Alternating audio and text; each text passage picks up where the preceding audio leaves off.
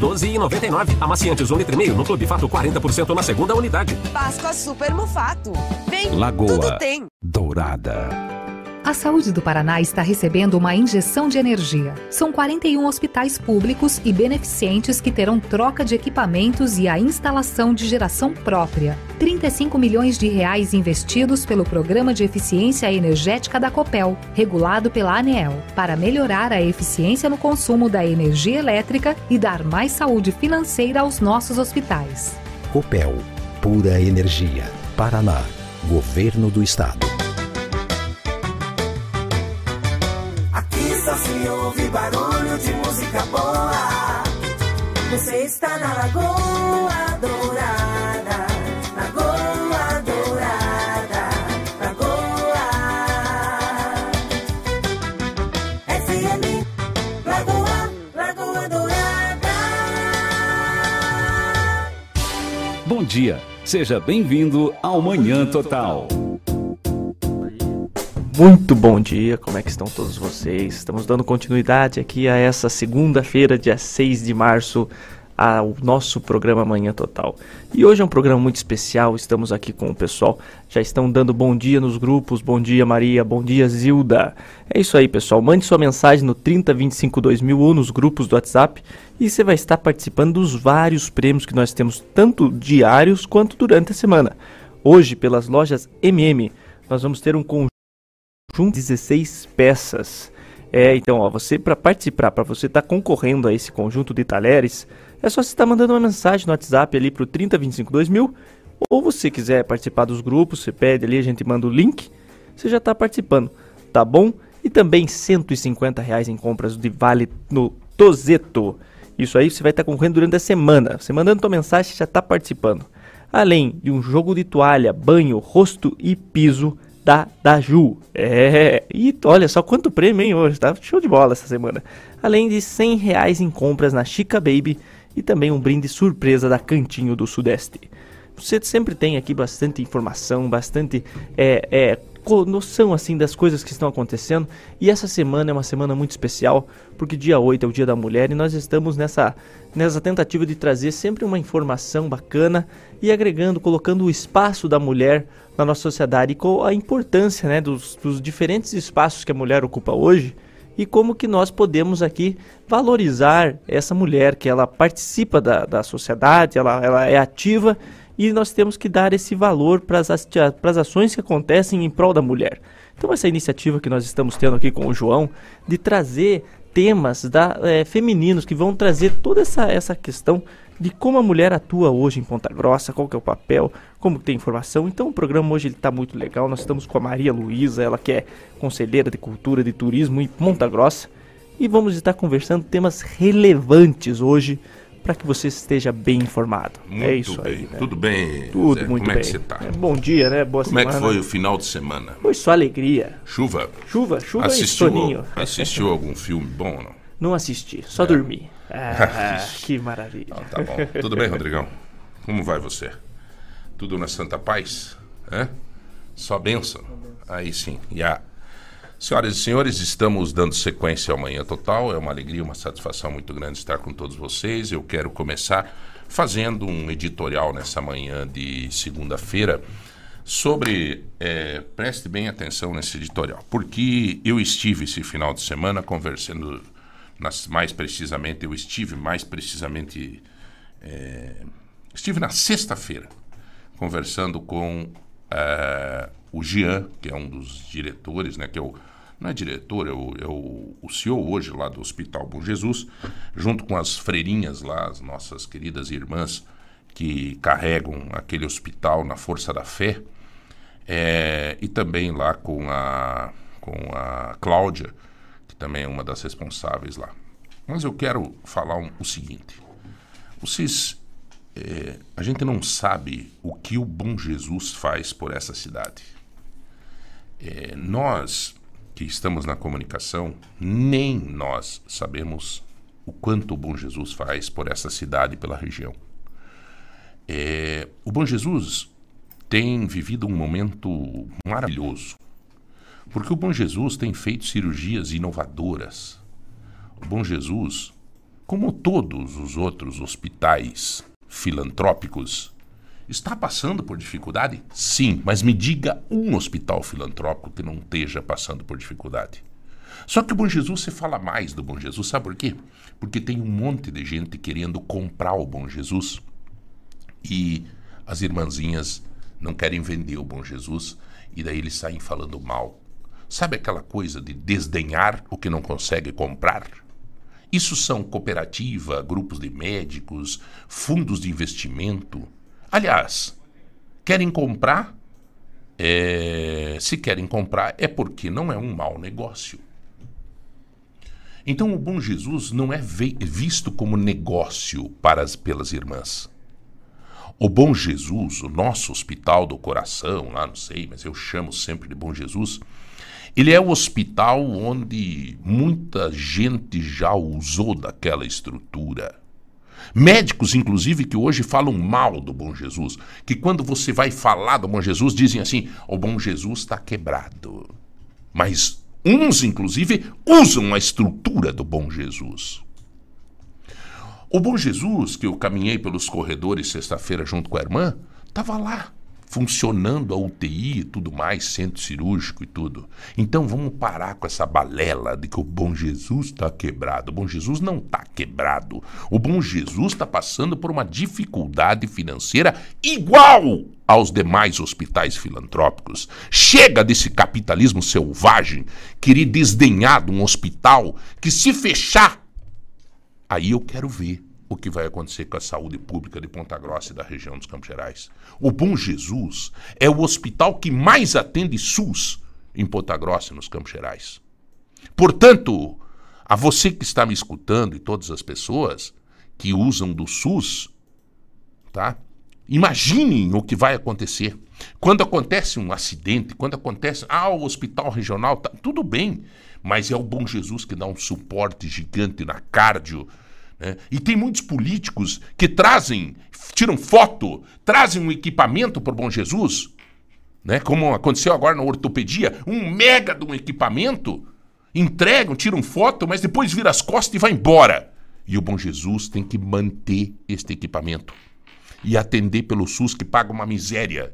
E daí tem um prejuízo de 400, 500 mil reais por mês nesse equipamento e o político só mostra a foto da entrega do equipamento. E não ajuda o Bom Jesus buscar solução.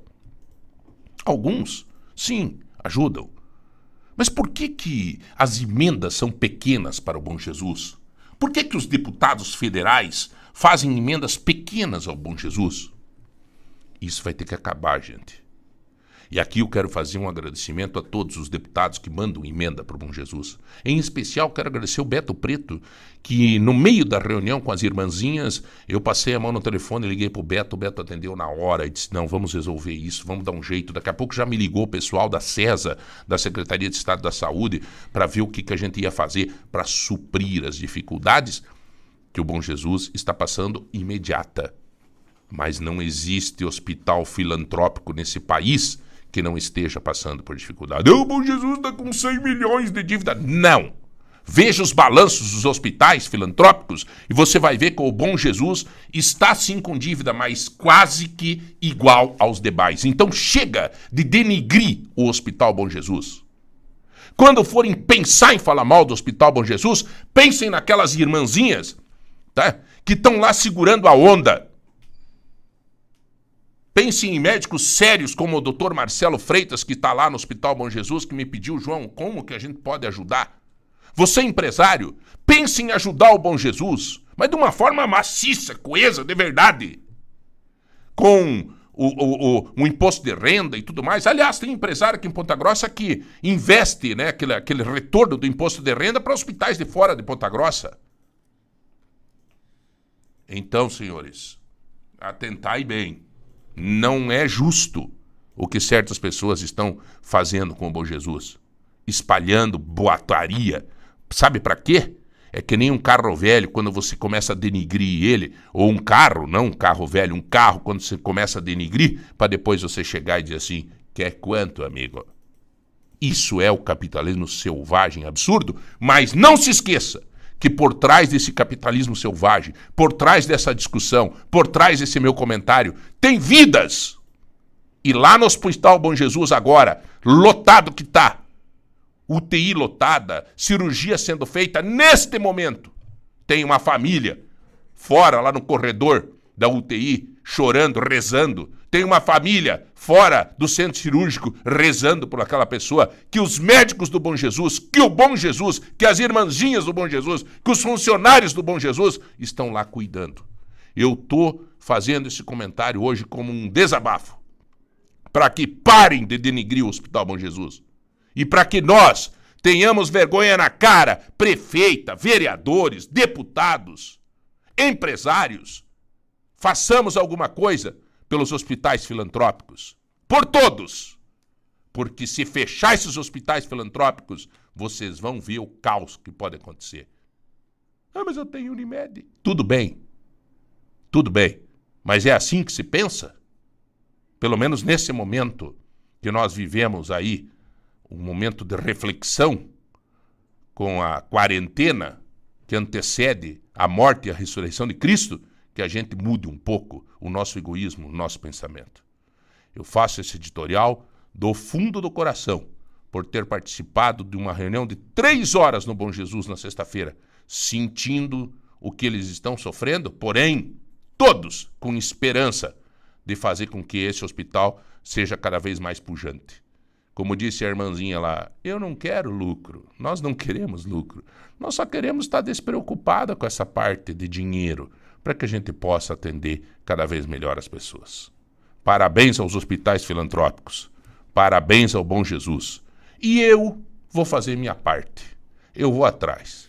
Eu vou conversar com o Beto Preto, eu vou conversar com um, com outro, vou fazer com que esse discurso safado, esse discurso sem vergonha que tem muita gente fazendo em relação a esse hospital, seja destruído. E vou começar a dar nome aos bois de quem está fazendo esse tipo de discurso e por que está fazendo esses discursos. Tá certo? São 8 e 16. 8 e 16. É, eu vou chamar um intervalo para respirar e tomar um copo d'água e já voltamos. Tranquilo, tô sereno, tô sentindo amor. Lagoa Dourada. Aproveite! Descontão de 15% do IPTU 2023 é só até 31 de março. O seu IPTU é a energia que a prefeitura precisa para resolver os problemas da cidade.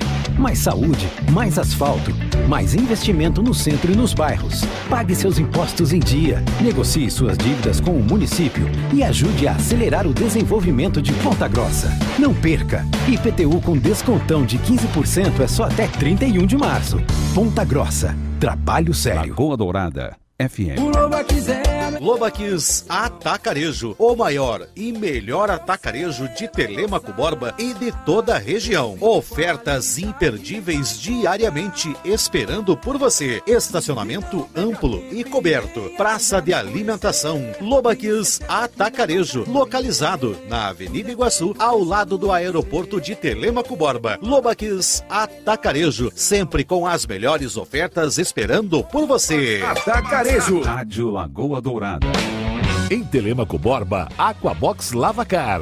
O mais completo lavacar da cidade. Limpeza interna e externa. E deck espetaria. O espetinho e o lanche mais delicioso você encontra aqui. Avenida 15 de novembro, em frente à Praça da Família. Fone 42 9 9909 9230. Aquabox Lavacar e Deck Espetaria. Aqui tem cuidado.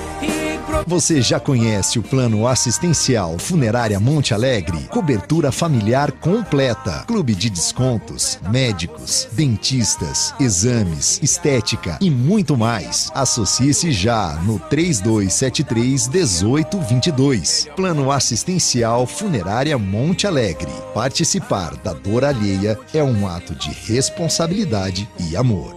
Funerária Monte Alegre. Estou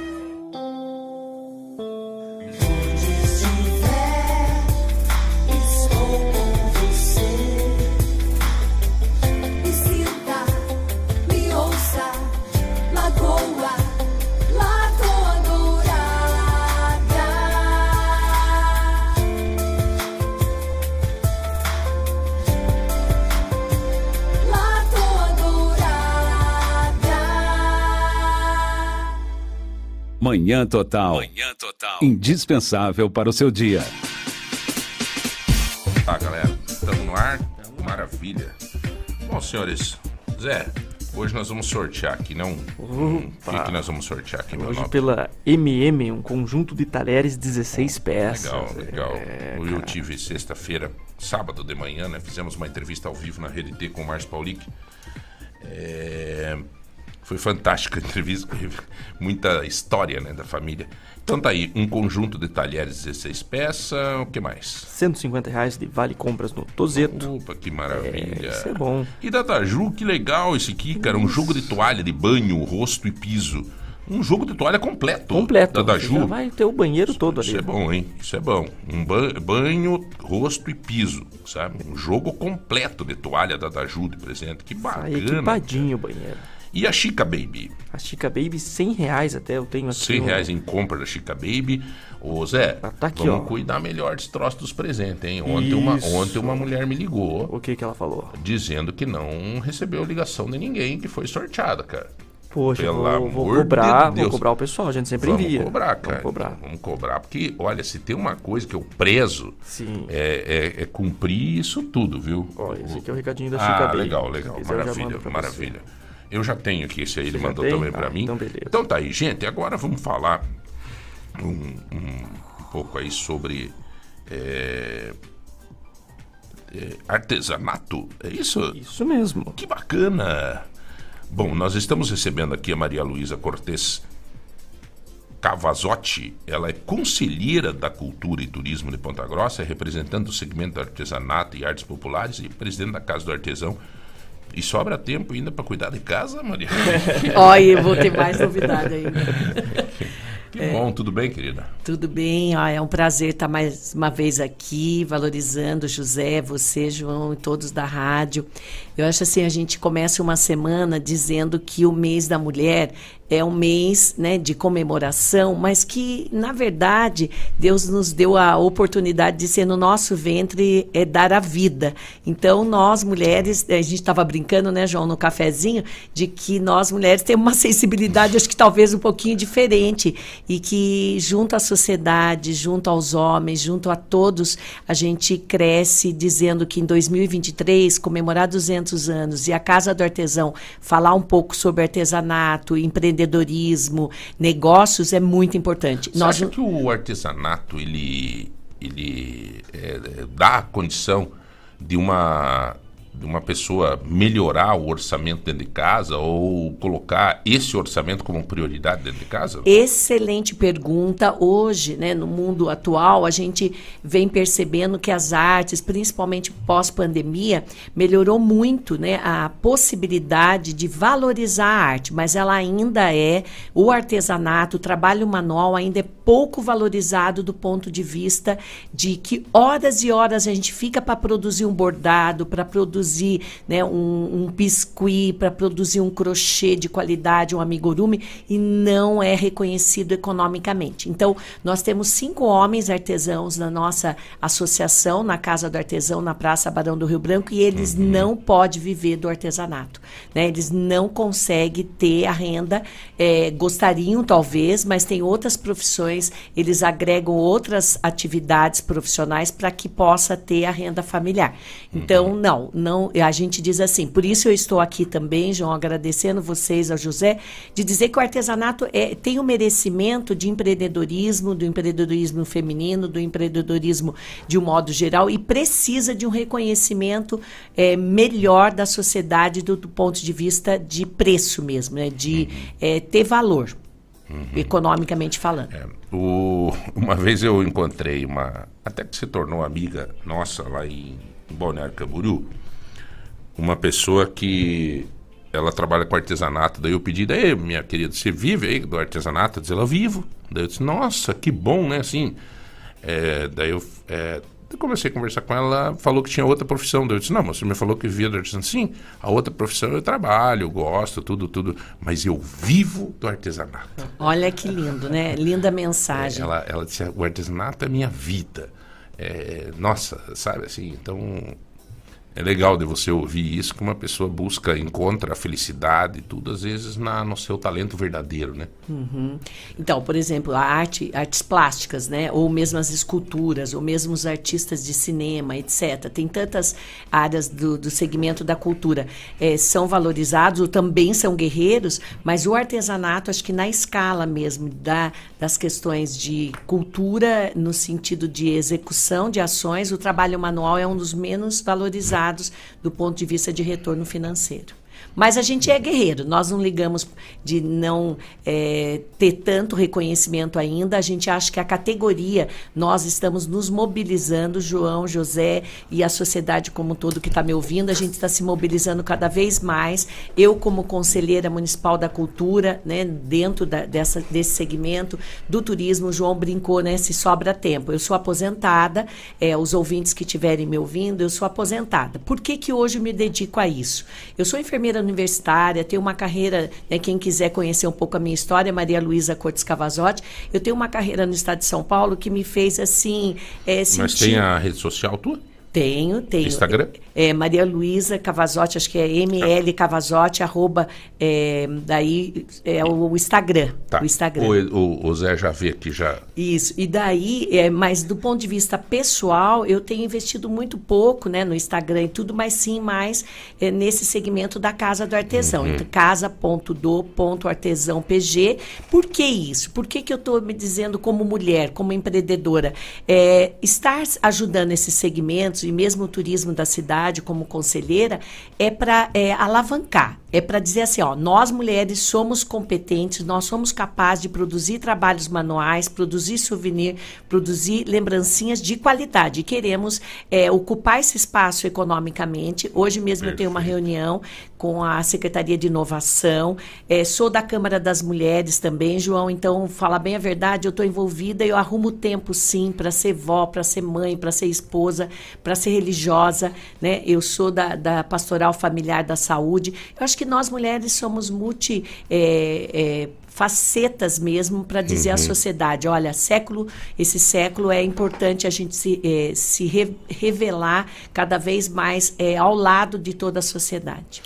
O, nessa, nessa, hoje nós estamos no mês de, de março, onde se comemora, né? E nós, o Zé falava no início do programa, nós teremos aqui uma, um programa especial com mulheres e, uhum. e estamos procurando trazer sempre uma mulher nesse mês para estar falando e a gente vê que cada vez mais as mulheres, felizmente, estão observando a sua, sua a força, né? A força verdadeira da mulher tanto no intelecto quanto nas lideranças e tudo mais, né? E também não tendo mais medo, né? De, de meter a cara, de fazer, de falar, de enfrentar, né? Uhum. É, nós vimos no Fantástico ontem a matéria daquele cara, o, um, um, cara lá que bateu na, numa mulher numa academia, depois já viu que, né?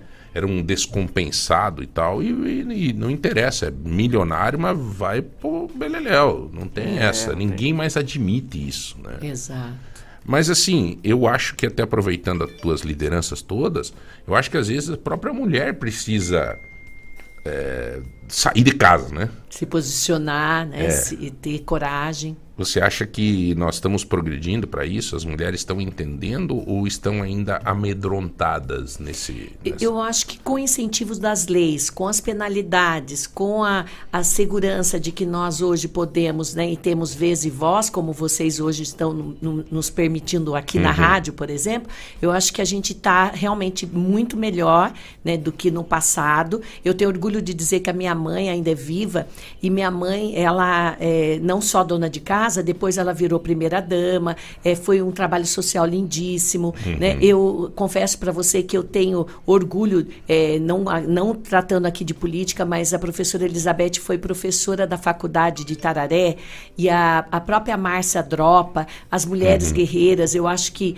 é, no mínimo, a gente tem que ter um pouco de compaixão e respeito né, a chegar uma prefeita a ser mulher. Eu fui vice-prefeita da minha cidade, fui, sofri bastante, uhum. sabe, João? Sofri bastante bastante discriminação, é, mas muito mais, às vezes, pelas próprias mulheres ou pelos homens que não compreendem que a mulher ela, ela deve se posicionar. Uhum. Mas daí eu fui secretária municipal, consegui me posicionar. Na cidade de Tararé, né? Tararé. É consegui... pertinho. Tararé é, é, dá o quê? Dá acho que 160 quilômetros, né? Daqui é, Tararé. acho que um pouquinho mais, né? Mas é. Tararé, Itapeva, Itapetininga. Sim, daí eu sou concurs... fui concursada do Estado. Você não é parente dizer, do seu Gumercindo? Eu sou. Meu pai era é. também muito querido com o seu Gumercindo, que, que se ele estiver é. ouvindo, né? Se todos estiverem ouvindo, ele é vivo ainda, é, uma pessoa, um é. milionário assim, é, abençoado. Ele foi sequestrado, né? uma vez e ele saiu sem nenhum arranhão. Então são coisas assim que a vida nos ensina. Eu, como mulher, eu, eu enalteço toda essa questão né, dos cenários, da, do que está acontecendo. E atualmente a Casa do Artesão, ela vem buscando esse reconhecimento, vem conseguindo uhum. conquistar esse reconhecimento. Vou dar um exemplo da Cristina Sá, né, uhum. que é da, da Casa, Casa Leonardo. Casa Leonardo. Ela, ela, ela um quer se associar, lindo. ela quer se associar à Casa do Artesão. Nós temos a Mimos agora, a Adriana se associando à Casa do Artesão. Então nós associadas, os associados estamos sempre abertos a essa dinâmica de mulheres que vierem fortalecer a Casa do Artesão. E ao mesmo tempo diz que uma associada esses dias, é, uhum. é, respondendo a sua pergunta, diz que ela foi levar o seu produto e diz que uma pessoa virou e falou assim para ela: será que você é, é, lá vende os seus produtos na Casa do Artesão, mas lá tem boas vendas? É, meio que denegrindo. E eu falei, mas quem fez isso? A colega falou: oh, eu não vou explicar quem, pra, até para não uhum. deixar a gente constrangido. Mas olha que absurdo, aquilo que você falou do Bom Jesus. Uhum. Né? Vamos parar de denegrir a imagem de Como instituições. É que tá? Onde que está a casa do artesão hoje? Ótimo, João. Onde Boa é que tá pergunta. hoje ela? Porque antigamente estava ali no na, na praça ali, né? No... Na concha acústica. Tá ali, né? Tá, mais de 30 anos ela, ela passou por outros lugares, uma casinha pequenininha, sem banheiro, sem cozinha, mas hoje nós estamos mais instalados, bonitinho, tá agradável, né, José? Tá legal, Você que tá passou legal. ali, a concha acústica, a gente dominando o pedaço. Muito bonito. Né? tá? Não tem Muito mais o estar ali, então aquele prédio da cultura vai passar por uma restauração, melhor, não é nem restauração, vai passar por uma modernização da cor, né? O Compac, o conselho da, acho que vai estar dando esse suporte, esse apoio, porque ali é uma fonte também de visitação. Ali a casa do artesão hoje é, infle... é do ladinho do MM. Sim. É, Hoje vocês falando do MM, do ladinho do MM da praça, nós temos outra é, de calçados, nós temos uma, é, uma parceira ali da, da telecomunicação. Vocês dão cursos? Damos também. Nós estamos É. começando a se organizar para isso. Já foi exemplo, no passado e pretendemos é, o futuro. Uma pessoa que está participando aqui, ela pede como se ela, ela não é uma artesã profissional, né? mas ela faz algumas coisas e tal. Então, como é que ela poderia participar disso? Como que é o nome dela, João? Tereza. Tereza, deixa eu ver o sobrenome dela. Porque é Ah, não muito tem. legal essa interação com a comunidade, né? Só Tereza o nome dela. É, não tem no, no Instagram ali, no WhatsApp não tem. Tá, Tereza, então é assim, a Casa do Artesão, na sua história, há mais de 30 anos, ela teve sim, desde a formação de Ela cerâmica, etc. Agora, pessoalmente falando e, e profissionalmente falando aqui da Casa do Artesão, nós estamos com as oficinas primeiro. Então, vamos, né, José, Sim. falar das oficinas? É Certo. assim, a oficina, neste último sábado, nós fizemos a oficina em homenagem à mulher, e principalmente aos 200 anos. Certo. E nesse sentido, nós estamos lá oferecendo que essas, como a Tereza, que está me ouvindo, eh, vão até a, a esses sábados, que é o primeiro sábado do mês, geralmente. O próximo vai ser, acho que eu até Isso, passei já a agenda para o tá José, já. depois ele pode comentar. Mas nós teremos a Páscoa, adereço de Páscoa. Então, Tereza, é assim: nós estamos com as oficinas gratuitamente, oferecendo até o material, com apoio da Secretaria da Cultura, porque a Concha Acústica é um lugar público, né? É da Secretaria da Cultura, e ali nós realizamos os primeiros encontros com as pessoas interessadas a, a ter essa habilidade. Então, seja do biscuit, seja do, do, do EVA, seja do, da madeira, seja do tecido, da linha, nós vamos eh, primeiro ter vocês nas oficinas. Identificando isso, identificando as pessoas que têm interesse, porque eh, a gente abriu os cursos eh, sem que tivesse essa demanda, a gente não achou legal. A gente Entendi. achou melhor trazer para as oficinas gratuitas, permitindo que mulheres da da sociedade de um modo geral, que não necessariamente com poder aquisitivo, né, é para pagar um curso, estivesse conosco. E Perfeito. dessa demanda, eu já estou com mais de 80 mulheres e homens e, e crianças inscritas nessas oficinas anteriores, e disso nós vamos então iniciar no segundo semestre cursos que não vão poder ser gratuitos, porque a Casa do Artesão não consegue daí oferecer toda a estrutura e material, ou a gente pode fazer campanhas, né, Isso, certo. para poder ter os materiais. Então, a princípio, nós somos voluntárias enquanto é, gratuidade de oferecer nossa mão de obra e nosso, nossa Uhum. experiência. Eu, por exemplo, no Amigurumi, e assim vai né, a nossa, nosso planejamento. Não sei se eu esclareci. Eu acho eu que é muito legal porque você dá oportunidade às pessoas, né? Não é só o fato de vocês que fazem parte da casa do artesão, né? De um artesão profissional, de um artesão que, que já tem o domínio da obra que ele desenvolve, mas dar oportunidade a quem está começando, né? A quem, porque eu acho que tem muito talento aí mocado, né? Em gaveta de Sim. armário, né? Que a, a pessoa começa a fazer alguma algum trabalho manual e meu Deus é coisa mais linda é uma pessoa que tem esse dom né? e essa pessoa às vezes não tem oportunidades né ele se bate ele não tem espaço Correto. É, Existem os clubes de mães, existem iniciativas muito lindas na cidade, porque eu vou falar como conselheira, não vou falar só como Casa do Uhum. Artesão nesse momento.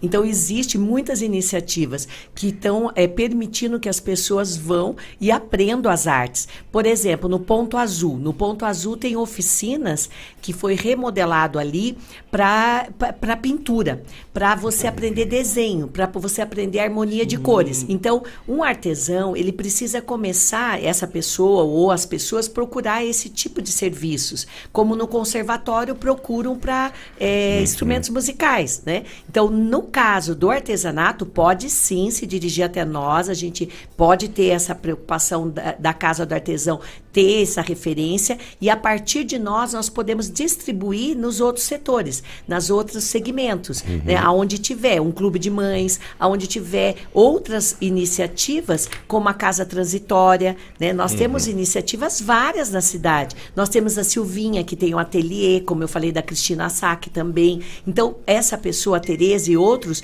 podem até nos procurar, a Casa do Artesão, eu como conselheira, posso ser uma referência de orientações. Você pode encaminhar né, essas Exato, pessoas. Exato. eu queria te pedir o seguinte: eu, eu me bato, às vezes, me batia antigamente, hoje não estou mais tão atuante na vida pública assim. Uhum. É, eu sempre vou lá. Bom dia, eu sempre vou lá. Tem objetos lindos lá para para dar de presente. Quem é essa pessoa que está nos elogiando aí, hein? Deixa eu ver quem Que é a legal, uma pessoa. cliente ou uma, uma apreciadora dos Sueli. nossos.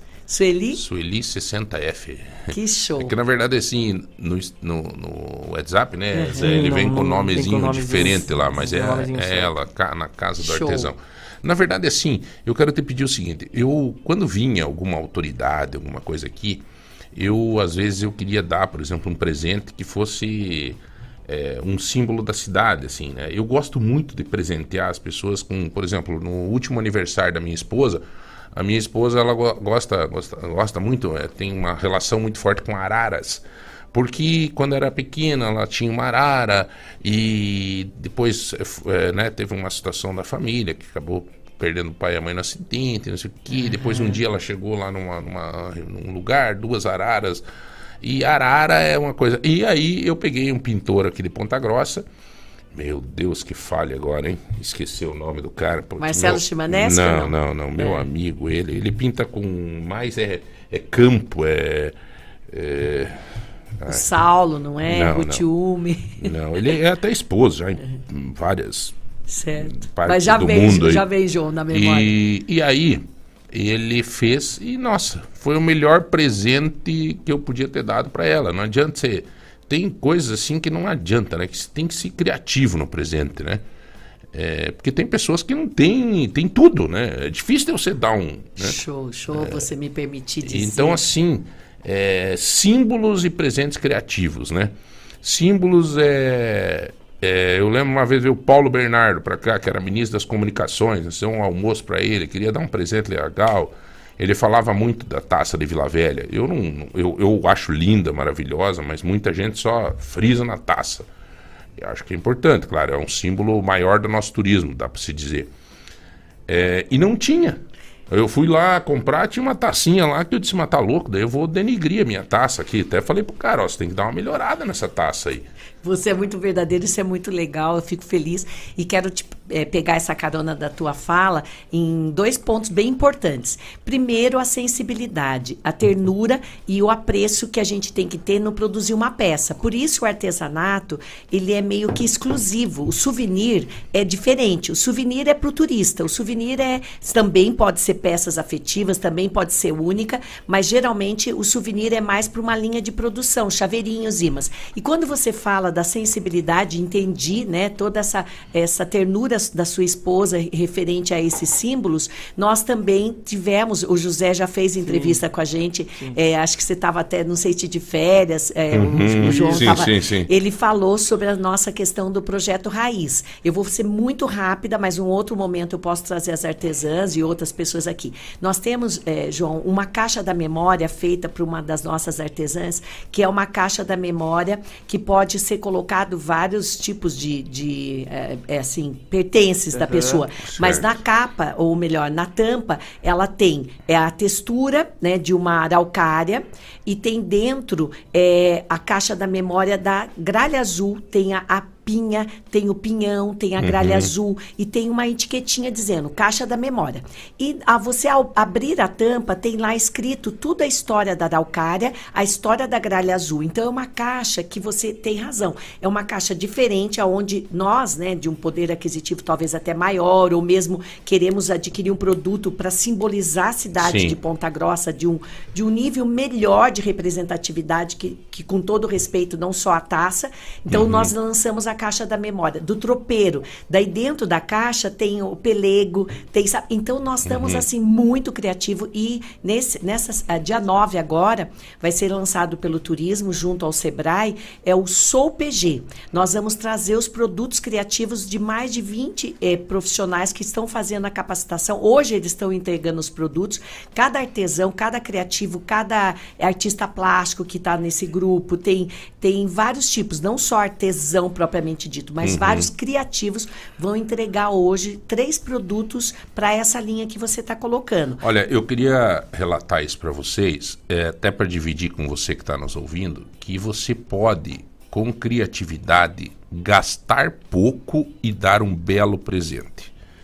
É, não que eu queira promover que você dê um presente, não, mas um presente de qualidade que a pessoa jamais vai esquecer, né? Isso que eu acho que é o, é o bacana, viu? Isso é bacana. Não adianta, tem coisas às vezes que. Claro, é, até escrevi nesse final de semana, eu dei um presente para minha para minha filhada, fez 16 anos. A minha querida filhada Vitória. É, a Vitória, ela, eu até escrevi um bilhete para ela. Coloquei, olha, esse presente que eu estou te dando é simbólico. Eu quero que você seja sempre pura, assim, que nem é uma criança, com um jeito de criança, né? né? Mas com um jeito de criança, que você sempre me dê esses abraços gostosos que sempre você me dá, me tal. E aí eu te peço, sabe o que, que eu dei de presente? O quê? A menina tem tudo, cara. Ela é bem, graças a Deus, uhum. tem. Eu dei um, um, tipo de um pijama infantil. É, é consegui um do tamanho dela, infantil. Porque eu quero que ela. Fique marcado. Né? Fique marcado a, a, que ela mantenha essa pureza, esse jeito comigo. Né? Não estou dizendo né? com o mundo lá, com as uhum. coisas não. Cada um tem que. Também tem que ser forte, né? Mas comigo ela é meiga, ela é. Ela me abraça, ela me chama, tio, tudo bem e tal, e sabe? Isso que ela mantém. Ternura. Isso. Então, assim, às vezes um, o, o, o, eu comprei na, na, um artesão em Ponta Grossa aquele pinheiro, que é aquele pinheiro bonito, assim para dar para um juiz que é meu sobrinho, né, em Chapecó, que tava, tomou posse como juiz. Eu levei numa caixa bonita, aquele pinheiro, porque ele sempre gostou de pinheiro. Posso te pedir a licença até de cortar? Nós fizemos uma, uma madeira. E uma, um pinheiro tridimensional, araucária. Daí é numa plataforma de uma, um corte de madeira. É lindinho. E daí no, é, nós temos dado esses exemplos né, de, de artesanato na, no salão de turismo, por exemplo. Uhum. Então, João, ó, eu fico muito feliz com a tua fala e que está é, em sintonia com a Casa do Artesão. O momento que nós estamos vivendo, a gente não mais faz, faz só a taça. É, o Leandro, que está lá no, na Vila Velha, sabe né, o quanto que a gente, o Álvaro, lá no Buraco do do Padre, todo mundo sabe o quanto que nós temos se esforçado enquanto Casa do Artesão para fazer produtos sensitivos, para fazer produtos representativos, para fazer as simbologias. Outro, outra explicação que eu podia te dar é da nossa padroeira. Sim. Nós temos a padroeira, Nossa Senhora de Santana, sentadinha, João, com uhum. é, palha, feito de palha, sabe? E ela uhum. numa plataforma de madeira também, e tem assim também a Nossa Senhora de Santana feita dentro do pinhãozinho. Então, é ouvintes, uhum. a Casa do Artesão é uma referência hoje. Nós temos orgulho de ter essa missão, de é. ter a visão de que nós somos representativos de vocês. Quando José passou ali, né, espontaneamente, ele falou: Nossa, eu não conhecia é. toda essa. Eu fico feliz sabe? de escutar vocês tendo a intenção de promover mais pessoas, porque antigamente nós tínhamos um problema no artesanato em Ponta Grossa. Eu me lembro quando eu fui vereador, há muitos anos atrás é, tinha uma, uma, uma, uma, não é um grupinho, sabe? Um panelinha. Um, uma panelinha. E aquela panelinha, ela mantinha ali aquela panelinha, eles eram sempre eles, daí tinha uma exposição, era eles, sabe? Você via que eles usavam um pouco é, essa credibilidade que tem a Casa do Artesão. Vocês, Entendi. Né, tem uma credibilidade muito forte. Hoje eu vejo você falando e eu sinto que vocês estão preocupados em dar oportunidade, em promover, em fazer é, cursos, em, isso é um, uma coisa bonita. Eu fico feliz demais de ver isso, assim, sabe? Acho que até as pessoas que estão ouvindo aqui, vai procurar, entra no Instagram aí da, da Maria é, Luísa, é, sabe? Vai atrás, né? E... Ah, eu fico muito grata de coração. Olha, já estamos acho que encerrando o nosso tempo praticamente, mas vocês quantas vezes quiserem, é porque assim é exatamente o que você falou. Eu, eu vou falar muito rapidamente do ponto de vista pessoal como mulher agora, já que nós estamos aqui convidadas como mulher. Eu passava na casa do artesão só pela calçada, né? Ou melhor, passava ali na concha acústica. E eu sou uma enfermeira aposentada, como eu disse no início, e quem está entrando agora, é, como mulher, hoje eu faço amigurumi. Porém, eu passava ali na calçada, João, e eu via aquela sensação mesmo de um, grandes produtos, boas intenções, mas um grupo fechado mesmo. Não digo fechado sem a ternura, sem o capricho, sem, mas fechado talvez porque já tinha passado por várias coisas é, que sofrência mesmo, Sim. inclusive ter pego fogo ali, né? Eles perderam Sim, muito Teve uma época. É, que pegou, teve incêndio. E quando eu passava pela calçada como cliente, eu, eu perguntei, né? Eu perguntei como que funciona. E eu levei meu produto, que era suplá, tapetes de crochê, o crochê tradicional, e a presidente, calorosamente, uma carioca que mora muitos anos aqui em Ponta Grossa, ela falou assim: Mas você sabe fazer amigurumi? Eu falei: Não ela falou assim, eu falei, mas o que, que é o amigurumi? Olha, mesmo uhum. eu sendo né, uma pessoa com intenção de fazer as coisas de crochê, não sabia. Daí eu atravessei a rua, a praça ali, fui até um armarinho, que tem o kit, né? Posso fazer uhum, propaganda claro. da Círculo? Claro da Círculo. Tem o kit da Círculo, né? Dos coelhinhos, etc. Até junto. quem quiser começar a aprender o amigurumi, compre um kit, porque foi assim que eu comecei.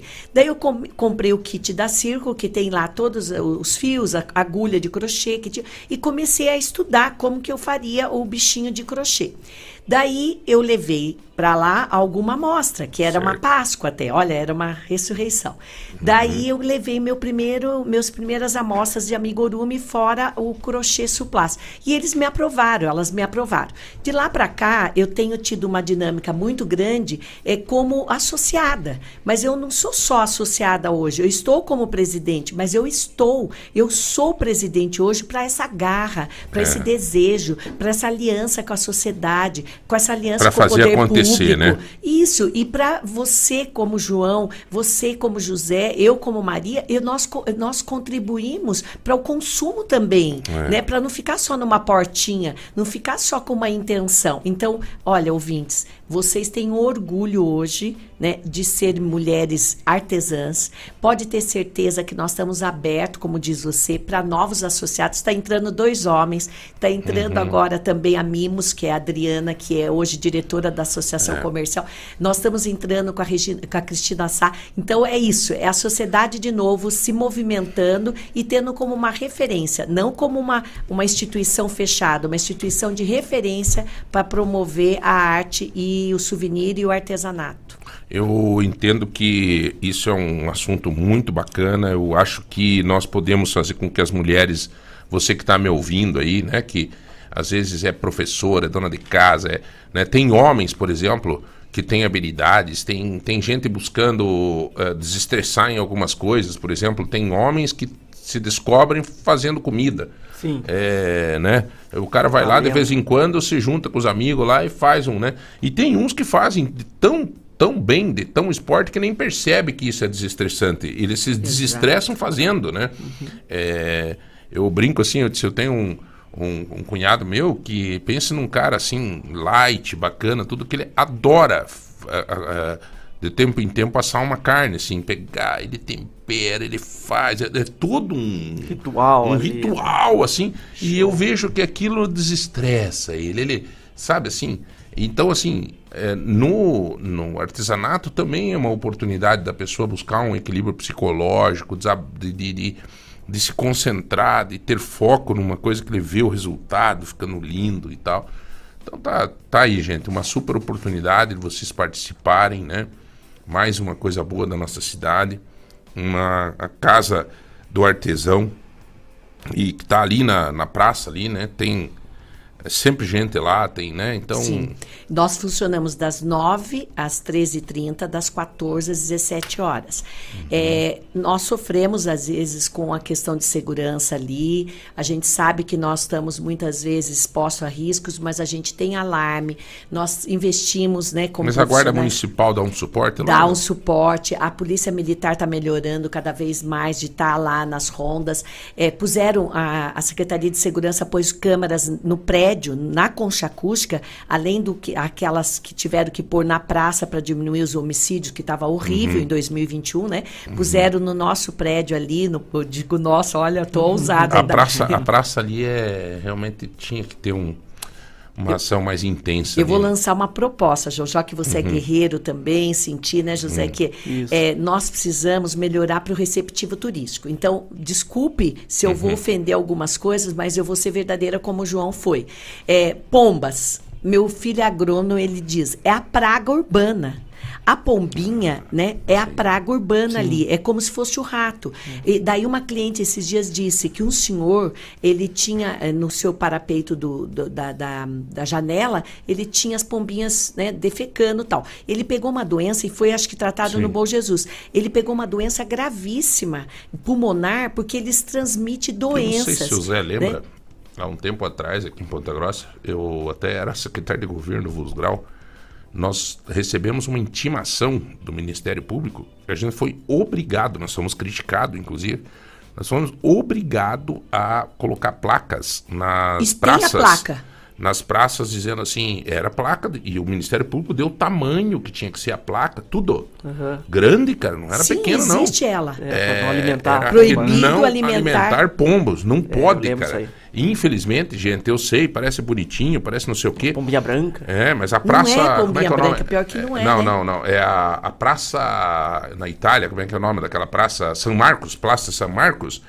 é, foi proibido. Era o grande. Tinha vendedores de pacotinho de milho Uhum. para que você comprasse e brincasse com as pessoas. Você jogava, você chegava e colocava em cima da cabeça de um cidadão, um punhado, e aquilo vinha 200 pombas assim na cabeça. É Era uma praga urbana, loucura. pessoal. e Eu daí, sou enfermeira. daí eles fizeram um trabalho violento, cara, proibindo, proibindo e acabou. João, Não pode. Me permita agradecer mais uma vez sua contribuição, porque assim, é, é doença e não pode. E daí a Feira da Barão, por exemplo, os, os ambulantes colocam lá né, os seus pertences, fica sujeira, é, ca- defecam Sim, lá. na- claro. Daí é, prejudicou a Feira da Barão. Nós temos ali a feirinha do Ponto Azul, tradicionalmente há mais de 40 anos. É, é, elas estão ali é, com riscos é, no sentido assim, tanto do crime, né, tanto da questão é, dos ambulantes, ambulantes não, desculpe, dos andarilhos e tal. E a gente tem, eu tenho respeito a direitos humanos, como eu tenho direito de falar aqui que eu tenho apreço sobre a, as leis ambientais, mas eu não acho que tem que ser, como enfermeira, defender o que está prejudicando a saúde coletiva, a saúde das famílias. As mulheres querem passear na praça, ali tem um parquinho, ali tem o Regente Feijó, tem o Pascoal, né? tem as escolas, as saídas. A gente quer viver feliz, pessoal. Então, se houver uma campanha né, do Ministério Público, como diz o João, eu achei uma boa uhum. ideia, se tiver uma campanha né, da prefeitura, eh, da sociedade, do entorno ali, em relação aos direitos humanos, que a gente traga realmente é, uma melhoria, porque não tem condições. As pessoas querem alimentar ali as pessoas, levam o marmitex,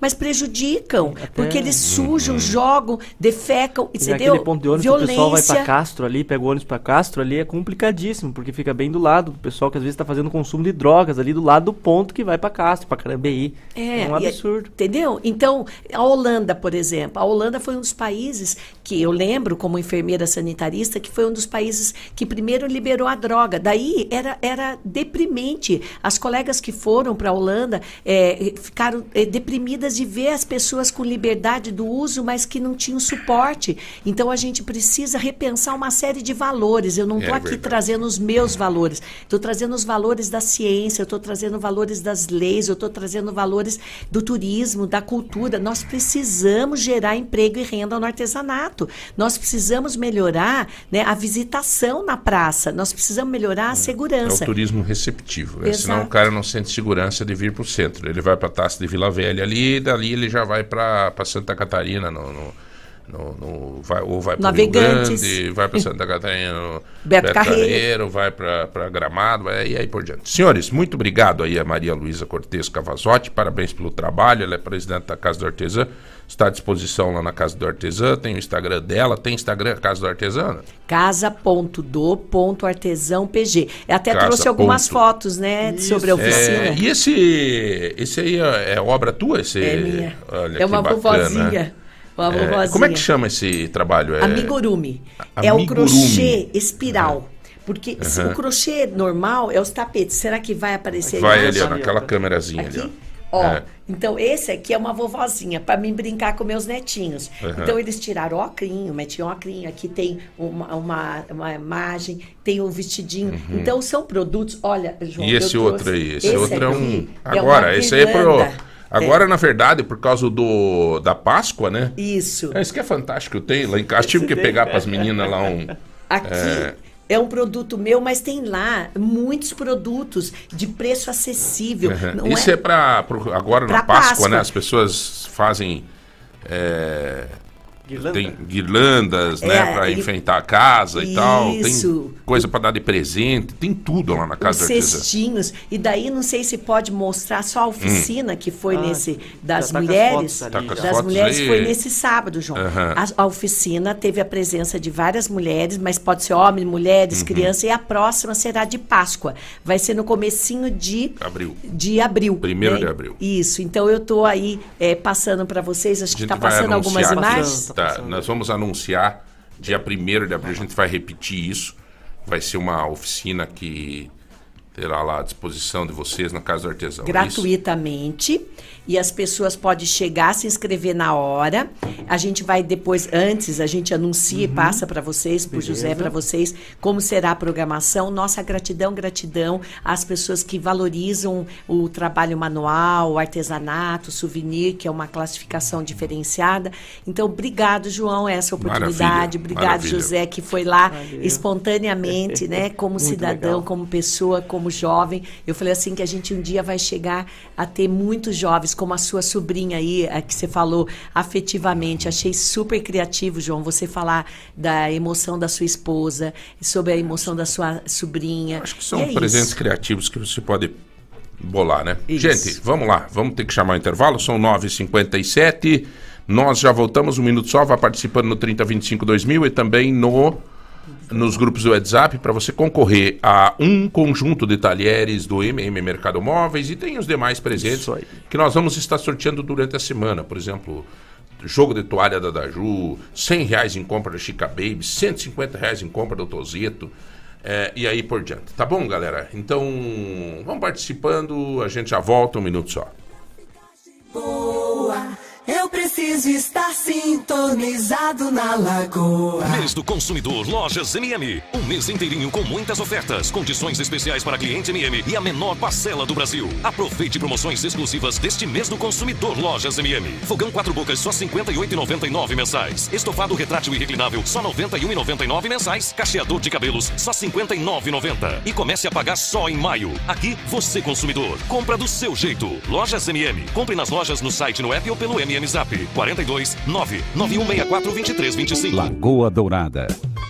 Você já conhece o Espaço Café do Supermercado Vitor? Um espaço aconchegante e acolhedor. Com muitas opções deliciosas de doces, bolos, salgados, lanches e as nossas famosas sopas, que também são servidas no almoço. Então, já sabe, visite o Espaço Café do Supermercado Vitor e experimente um mundo de sabores. Supermercado. Quem não gosta de barulho?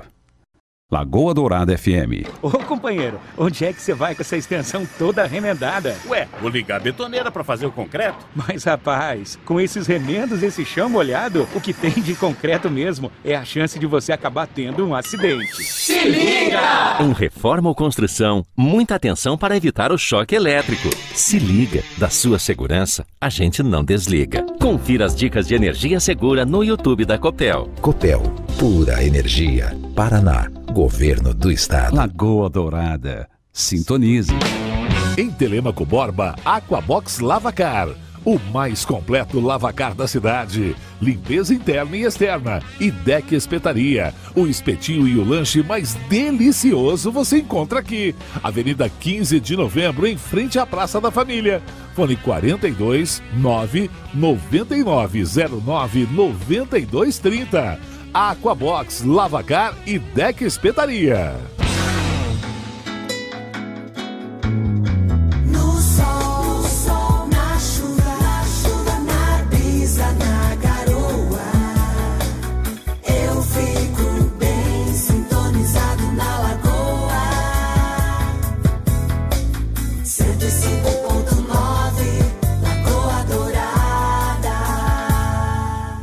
Você está na melhor. Lagoa Dourada. Bom dia.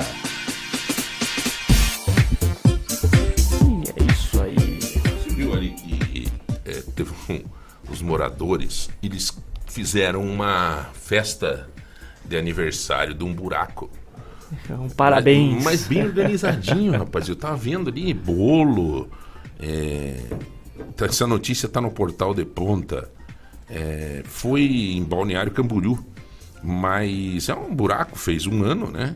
E tem um vídeo ali, eles cantando, fizeram a mesa de aniversário, tudo. É mesversário é, de buraco de rua. Então, os parabéns. Um big de um buraco. Aliás, tem um buraco aqui. é, aqui bem pertinho daqui da rádio, que também eu acho que já teria que fazer aniversário de, de, de 10 anos dele. né? Esse- é uma década. E, mas tem uns ali que fazem aquelas coberturinhas, joga aquele pavimentozinho, mas muito chueguinho, rapaz. Daí daqui a pouco já tá ali de novo. É o dinheiro do povo que vai, vai pro ralo, né? Bem de verdade. Mas os caras fizeram aqui, os moradores, daí chamaram todo mundo, colocaram a mesa, colocaram um sonzinho, cantaram os parabéns. Aí, ele fala aqui, ó, já pedimos para arrumar em tudo que é lugar. É, pedimos na Câmara de Vereadores, pedimos para a Prefeitura, é, não teve jeito, nunca, nunca deram bola. O vereador que fez voto aqui no nosso bairro foi conversado com ele várias vezes, foi falado com o secretário de obras e, e agora, depois que nós fizemos a festa de aniversário do buraco, aí eles dizem que não sabiam, não, eu não tinha conhecimento do buraco. Então ele alega que, por exemplo, que o secretário de obras lá disse que não conhecia esse buraco, não sabia desse buraco. Aí eles mostraram né, os protocolos na Secretaria de Obras que eles fizeram, inclusive nominal ao secretário, que o próprio secretário respondeu num protocolo dizendo que ele iria tomar providências. Né? Mas passou, passou, passou e o buraco ficou, ficou, ficou. E- Até um lema. um Aí já mandaram aqui, porque imagina se pega, se essa onda pega, vai ter bolo em todas as esquinas de Ponta Grossa. e o ator Lima Duarte se envolveu em um acidente, também está no portal de Pontos a Notícia. O ator Lima Duarte tem 92 anos. Ele tá bem, cara. Tá- Tá, não bem, parece, tá- né? Não é, parece não. Ele, ele tá, ele tem aquele problema na mão dele e tal, assim, mas é um grande ator, né? Meu Deus do céu, né? Não se discute é, a questão, o ator Lima Duarte, né? Ele acabou atropelando uma motoqueira na- em São Paulo e por volta do meio-dia, de acordo com a vítima Simone, o ator atingiu com um carro preto e arrastou pelo asfalto. Quase me matou, disse ela, em um vídeo obtido. Ela conta que o Lima Duarte contou uma história completamente diferente para os policiais, a fim de não se responsabilizar pela batida. É triste, né, cara? Coitado do Lima Duarte nessa idade. Mas também tem que tomar cuidado, né? cara? Não, não sou contra. Mas 92 anos de idade também já tem que tomar cuidado, né? A, a visão já não é a mesma. É, pô, João, pô, você tá com- fazendo. Hoje em dia tá perigoso de você falar qualquer coisa. É. né? Nossa, João, você tá discriminando o idoso. Cara, meu, eu, eu tô com 54, eu já não tenho a mesma habilidade que eu tinha em certas coisas. Tá? É, Não é a mesma coisa. Então, cara com 92, é claro que, né? Ele tem muito mais experiência de vida. Imagina você sentar com um caboclo desse, conversar. Que aula, hein, professora?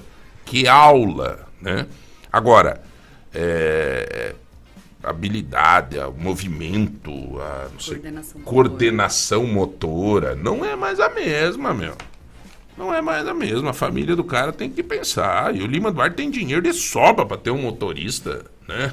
Essa mãe, rapaz, ele tem dinheiro que. Fruto do trabalho dele. Parabéns. Mas aí, né? De repente, agora se incomoda um pouco aí com 92 anos. Talvez agora eles, eles percebam que. É, né? Bom, senhores, é, nós estamos recebendo aqui a Sara Pavarini, minha amiga. É, Sara, continua dando aula lá na Secal? Sim, continua. Patrimônio da Unicecal. Patrimônio, né? Continua, Queridíssima, sempre uma pessoa atencio- extremamente atenciosa e economista, mestre em administração, professora universitária, também gerente de projetos. A ideia de trazer a Sara aqui, é, nesse mês da mulher, é conversar um pouco sobre a mulher como provedora, né?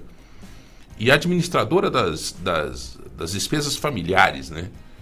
É, aqui o Carlos, aqui da rádio, ele me disse esses dias, ó, eu, quem administra é a minha esposa, né? E tem muitos homens que fazem isso, né? Que acabam trabalhando, a mulher trabalha também, mas a mulher que, né? E eu queria te pedir, Sara, qual é a regra básica? Porque é como administrar uma empresa, né? Você acha que as pessoas estão se endividando demais por não se organizar? Se você tivesse agora numa sala de palestra com um grupo de mulheres te ouvindo, o que, que você ensinaria para elas na questão das finanças do lar? Eu acho que a primeira coisa que me incomoda muito, João, é o fato da gente ter um estereótipo de que a mulher não sabe economizar, não sabe administrar dinheiro, que ela não sabe cuidar das finanças. Né? Porque a gente sai de um estereótipo lá dos anos 50, 60, em que a mulher recebia um dinheirinho contado do marido para para cuidar ali das despesas do lar, ele já passava aquilo contadinho para ela, né? Para um estereótipo de uma mulher que não sabe consumir, que consome é, demasiadamente, que compra sem pensar, que estoura cartão de crédito, né? E essa não é a realidade da maior da maioria das mulheres no Brasil, né? Para vocês terem uma ideia, é, quase 70% das famílias já tem a mulher como principal provedora do lar. Né? Quanto por cento? Quase 70%. Meu Deus do céu. É. Quer dizer, E quase tem- 70% das famílias têm a mulher como provedora. quer dizer, Principal provedora. Principal provedora. Quer dizer, ela, tá, ela ganha mais? Ou ela ganha mais, ou ela tem uma renda mais estável, ou ela ficou sozinha, né? E ela é a provedora do lar, que essa é a situação mais comum, Uhum. mais comum né? É, E, e, e, simultaneamente, nós temos 59% dos divórcios causados por problemas financeiros. Puxa. Né? Então. É, quanto por cento por problemas financeiros? 59%. 59%, ó, já tá o título, um, um título para essa, É. essa, essa entrevista, vai dar várias matérias para o Portal de Ponte. 50, dado do 59. IB, dados do IBGE. Quer dizer, tá? minha querida Sara, você imagina que dizer então assim, acabou dinheiro, acabou amor, é uma frase que pode ter um fundinho de verdade? Ia na rua, na chuva, na fazenda, numa casinha de sapê, não é sempre o suficiente, né? E por que que isso acontece? Quais são os motivos que levam um casal é, ao divórcio, né? Por conta de questões financeiras. Por falta de informação, um não fala para o outro aquilo que está gastando, Sim. né? Não esconde, né? A pior coisa, esconder despesas. O outro um não do se outro. preocupar, né? Às Mas quem faz poupar. mais isso é o homem, né? É. o homem, né? O homem é mais. O, eu acho que o homem. é, até tem aqui uma pessoa que diz que o homem gasta mais e compra errado. É, por exemplo, coloque um homem para ir no mercado para ver se não compra um monte de porcaria. É, o homem, ele tem. A, gente tem diferenças, né? Isso é normal, né? E a gente se complementa nisso. As mulheres, elas são mais conservadoras, tanto no consumo quanto no investimento. Então, você não vai ver uma mulher é, comprando. Uma, uma coisa que eu fiz umas duas semanas atrás, já estou arrependida, comprando criptomoeda, por exemplo. Né? Não vai ver, porque a mulher ela é mais conservadora. Ela é mais segura naquilo, ela não vai tomar tanto risco. E a mesma coisa no consumo. Né? O homem, ele se se ela vai no mercado, mais. ela, ela sabe que, que tem que comprar alguma coisa para as crianças e tal, mas ela não é exagerada, ela não vai comprar um, né? Ela Não vai sei, comprar as por mim, marcas né? que ela já conhece, que ela sabe que vão ser boas, ela não vai se arriscar tanto, né? E o homem, ele se arrisca mais. Ele se arrisca mais em fazer dívidas, ele se arrisca mais em fazer investimentos. Se a gente olhar, eu estava falando agora do trânsito, né? Os homens, eles acabam se envolvendo em mais acidentes de trânsito. Por quê? Porque eles se arriscam mais, né? É, nós mulheres somos mais conservadoras nisso. E o casal ele tem que aproveitar dessas diferenças. Ele tem que, que pegar essas diferenças e maximizar elas do- no ponto positivo, né? Tem a, a esposa lá, a mulher, ela tem que ser partici- partícipe, né, nessa construção financeira da família. Ela não pode se ausentar disso, né? Até porque ela tem características muito importantes para que isso aconteça de uma forma é, mais harmônica, né?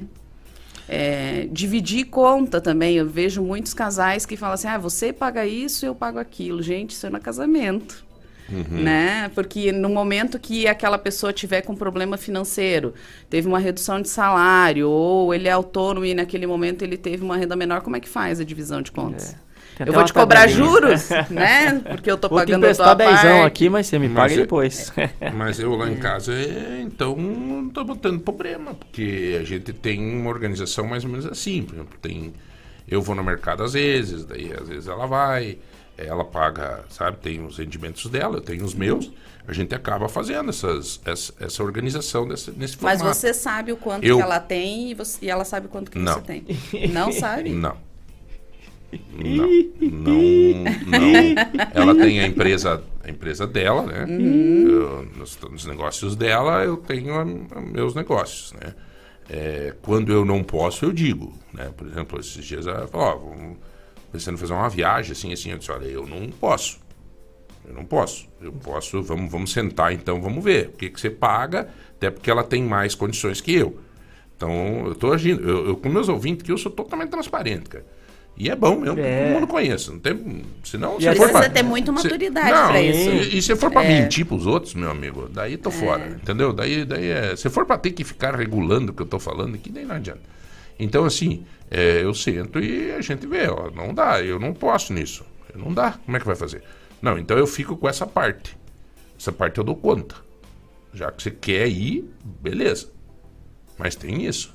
né? tem situações, por exemplo, que às vezes a gente está num lugar, a gente diz, ah, vamos ficar, vamos ficar essa noite aqui nesse lugar. Bom, tudo bem, mas é.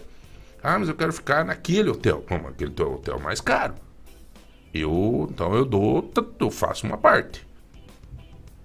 porque é a minha realidade. Mas vocês têm um- uma, uma dinâmica muito transparente nisso. Muito transparente. É a minha realidade. Tem que ter muita Ela tem consciência dessa minha realidade, né?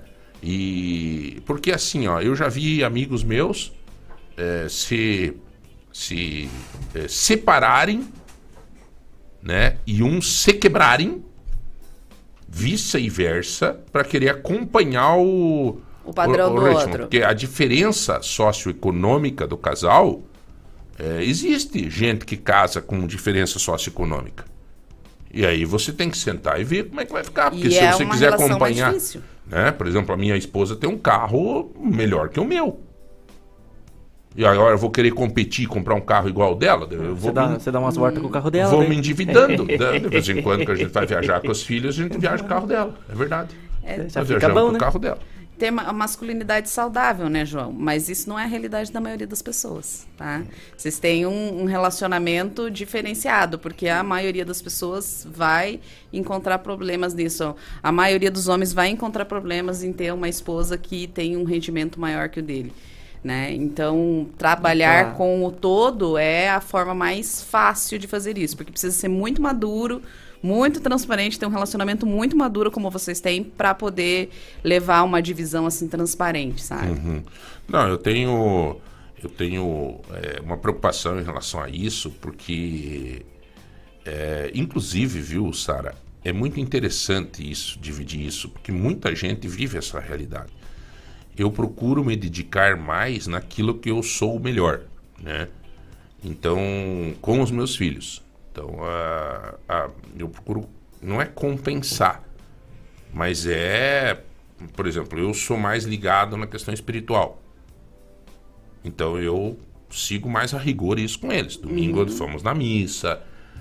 Agora, catequese, sou eu que mais cuido. Não que minha esposa não cuide, mas eu que sou mais presente na vida deles em relação a isso. Sim. Né? para compensar um pouco mais. Agora, eu acho, eh, Sara, e você professora e economista, que muita, muita gente erra por transparência, né? Por Sim. falta de transparência. Sim. Uhum. E até essa questão que você falou assim, ah, eu não me importo que ela tenha um carro melhor que o meu, eu não me importo isso pra mim, faz parte da nossa realidade e eu sabia disso desde sempre, né? Sim. Mas tem casais que acabam realmente se afundando por querer acompanhar um padrão do outro, ou pior, né? Tipo, a, a moça veio de uma família que tinha um pouco Mais uma- condição, né? mais condições e daí ele casa e ele quer prover tudo aquilo que ela tinha na casa Uhum. dela e não consegue. Ou que ela sente falta, né? Isso. Também é um caso, né? Mas às vezes ela nem tá pedindo nada, entendeu? É. Mas a- a- é, o homem sente necessidade de fazer aquilo. E daí acaba quebrando o casal. É. O, teve um monge ali do, do, do mosteiro que na época ele me falou isso. É muito mais fácil um casamento que o padrão de financeiro dos dois são iguais, que daí Sim. crescem. E eu vejo isso com as minhas irmãs. Tipo assim, que o, o marido e a mulher começaram meio do nada, assim, e daí vai para meu pai e minha mãe. E aí a luta é muito, muito, Igual, né? né, Sara, é mais, divide-se mais essa questão econômica, olha, essa, essa geladeira não dá, nós somando o meu e o teu vai dar não sei o que e tal. O problema, Sara, aí eu te peço, não acontece que daí soma o meu e o teu, não dá e vão lá e compram do mesmo jeito? Então, isso acontece também. Acontece também. Por isso, questão do consumo consciente, né? Aquele estereótipo da mulher que gasta e faz tudo que, que, que quer sem pensar no dia de manhã, ele não, não existe na realidade. Ele precisa que a mulher seja o pé no chão, que ela seja Sim. a segura do casal ali, porque o homem sempre vai querer se arriscar um pouco mais, né? Na- da natureza. Uhum. Então, a mulher tem que ser aquele, aquele pé no chão. Sabe, João, quando eu vim para Ponta Grossa, eu vim sem trabalhar. Eu meu marido já tinha vindo, já estava um ano aqui e eu vim sem trabalhar. E eu, durante um ano, eu peguei e me afastei, assim, das finanças, sabe? Da casa. Deixei tudo com ele. E a gente estava construindo, era um caos. É, e foi péssimo para nós, entendeu? Porque eu não sabia como que as coisas estavam andando e para mim estava tudo bem, né? E Aham. realmente a gente precisava ter segurado um pouco mais Uhum. a corda ali, né? Não que ele não fez o trabalho dele, fez, fez com excelência. Certo. Mas eu poderia ter dado suporte maior para ele ali, até auxiliado, de repente, poxa, a gente pode puxar um pouquinho aqui, pode cortar aqui, e, e ter saído do processo um pouco menos traumatizado, porque o processo de construção é um processo bem. É, tem gente que é meio orgulhoso, né? Tem homens que dizem para a esposa que tá ganhando o dobro do que ele ganha. Eu já falava o contrário já. Eu era sempre a metade, né? Falava, Uhum. não, tá, tá menos, é menos. Sempre eu falava assim, não, não, esse mês é complicado, diminuiu. Entendeu? Porque se falasse que era o dobro, rapaz, não tinha que segurar. Não, mas assim, é- Já tava difícil falando que era metade. Mas tem gente que quer manter, daí a mulher também pensa que, que é aquele valor, daí vai, às vezes compra, ah, nossa filha tá precisando. É, Sara, outra coisa, é, que eu queria te pedir, filhos, pai e mãe, como se constrói essa relação financeira dentro da casa? Eles são espelho da gente, né? Você tem duas filhas aí, você sabe bem como é que é. Eles são espelho da gente. Provavelmente vocês, não sei vocês homens, né? Mas nós mulheres compramos a mesma marca de feijão que a mãe da gente comprava. Uhum. Porque a gente traz essas, essas Culturas. culturas, ensinamentos, a forma de, de cuidar. Então, eles são espelhos. E, e eu penso, João, que cada vez mais a gente precisa é, ensinar responsabilidade financeira para os filhos desde pequeno. A partir dos sete anos ali, você já pode ensinar valor de dinheiro, o quanto que vale aquilo. Vou contar uma experiência aqui, depois que a minha filha mais velha não escute, né? Porque ela vai ficar brava. É, eu faço um crédito na cantina, na escola para elas, né? Mas o lanche na cantina é só na sexta-feira. É um dia por semana, os outros dias elas levam de casa o lanche. E fiz o crédito para as duas. A mais nova, como não é tão espertinha, né? Foi lá e foi fazendo o lanche dela só na sexta-feira. A mais velha passou uma semana e meia, a cantina me disse que ela já tinha gastado todo o dinheiro da cantina. Né? Porque ela não levou o lanche nos outros dias e ficou pegando só na cantina. Aí daí eu falei assim: ah, tá bom, mês que vem vai ser diferente. Fiz o crédito da mais nova e da mais velha eu dei o dinheiro na mão dela. Esse é o teu lanche do mês. Administra. Eu não vou, você não tem mais conta na cantina. Não é mais invisível, né? Não, agora você sabe o que o que você tem para gastar e como você vai gastar. Olha que coisa legal, né? Que exemplo legal que você, que você dá pra gente, tipo, pra gente também se policiar com os filhos nesse sentido, né? Às vezes é. Tem pai que acaba sendo muito bundão, acaba dando o que os filhos querem. E não vê como é que tá a realidade dele, né? É, isso é muito, muito sério. É legal, boas dicas, gastar com consciência, mas alguns gastam sem pensar no amanhã. As pessoas estão colocando bastante gente falando legal, assim, ter esse assunto, sabe? É, você veja, eu, nós fomos almoçar, eu, eu dividi com vocês isso, né? Nós fomos almoçar sábado é, num lugar aqui em Ponta Grossa onde acabou dando muito cara a conta. E a minha filha que quis almoçar lá. Eu tava, minha esposa tá viajando, eu, fomos nós três. No domingo, ela disse, pai, vamos, saímos da missa, ela disse, vamos almoçar no tal lugar. Eu disse, não, lá é muito caro. Nós já gastamos muito ontem. Eu tinha condição de ir. Mas eu fiz questão de dizer, não, lá é muito caro, porque nós gastamos muito ontem. Graças a Deus, a minha esposa é muito parceira comigo nisso. Porque senão os filhos da gente, né, Sara, começam a. Isso é um perigo, né? É, eles vivem, na verdade, né, numa bolha, né? Que eles acreditam que tudo é possível, que eles têm tudo e a gente precisa colocar o pé deles no chão, né? Uhum. Existem estudos que já dizem, João, que os, é, nós vivemos uma geração anterior que nós conseguimos chegar além dos nossos pais. A maioria de nós, né? Os nossos pais tiveram lá ensino fundamental, alguns ensino médio, nós chegamos na universidade, fizemos mestrado, evoluímos financeiramente, crescemos. Só que nós vivemos num tempo diferente, num tempo que permitiu isso. É, já existem estudos que a próxima geração não vai nos ultrapassar. Os nossos filhos dificilmente terão um patrimônio maior do que os pais. Então, eles precisam começar a trabalhar com isso. E eles são uma geração imediatista, né? Que tem pouco, pouca relação com o valor das coisas, com o valor de se, se assegurar para o amanhã. Então, a gente precisa começar a trabalhar isso neles urgente, Uhum. né? Bom, eu entendo que nós estamos numa, num novo momento, mas os nossos filhos às vezes dizem assim para nós: Isso era no tempo da tua mãe.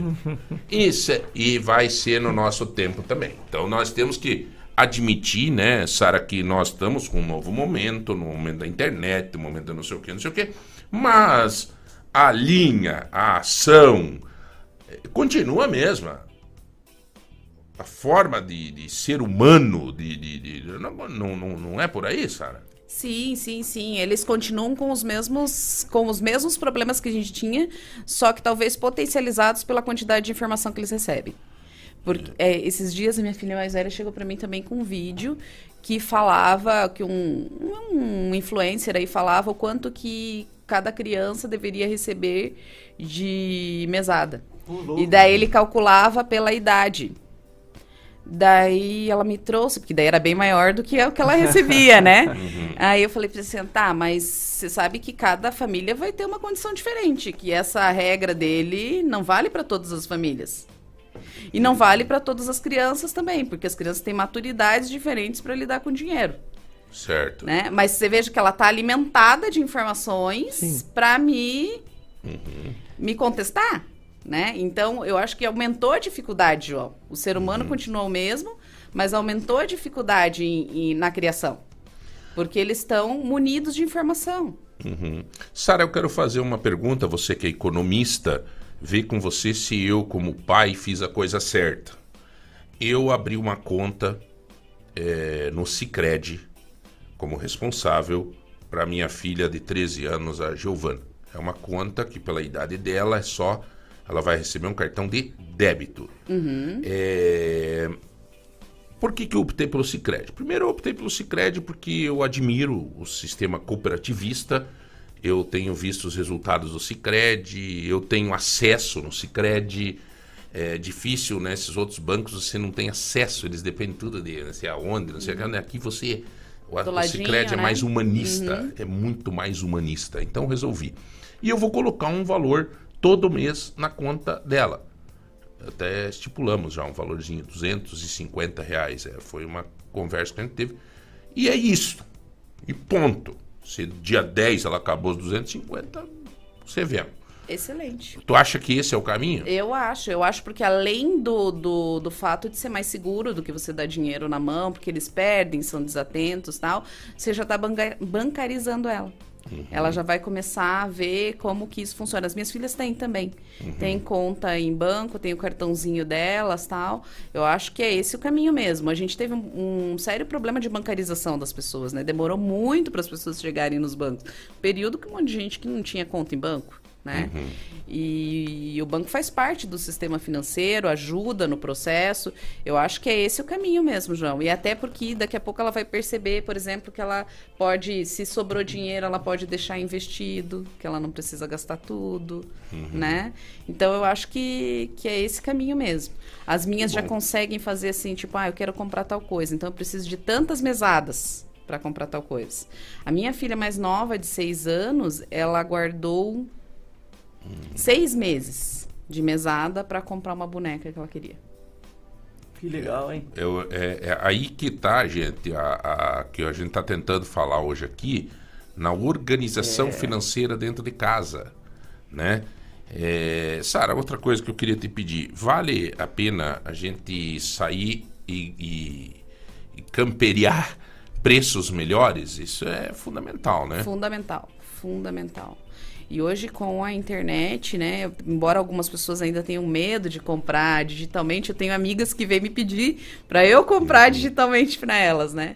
É, ainda a internet dá mais essa possibilidade ainda, né? De você poder consultar o preço ali, saber onde está mais barato.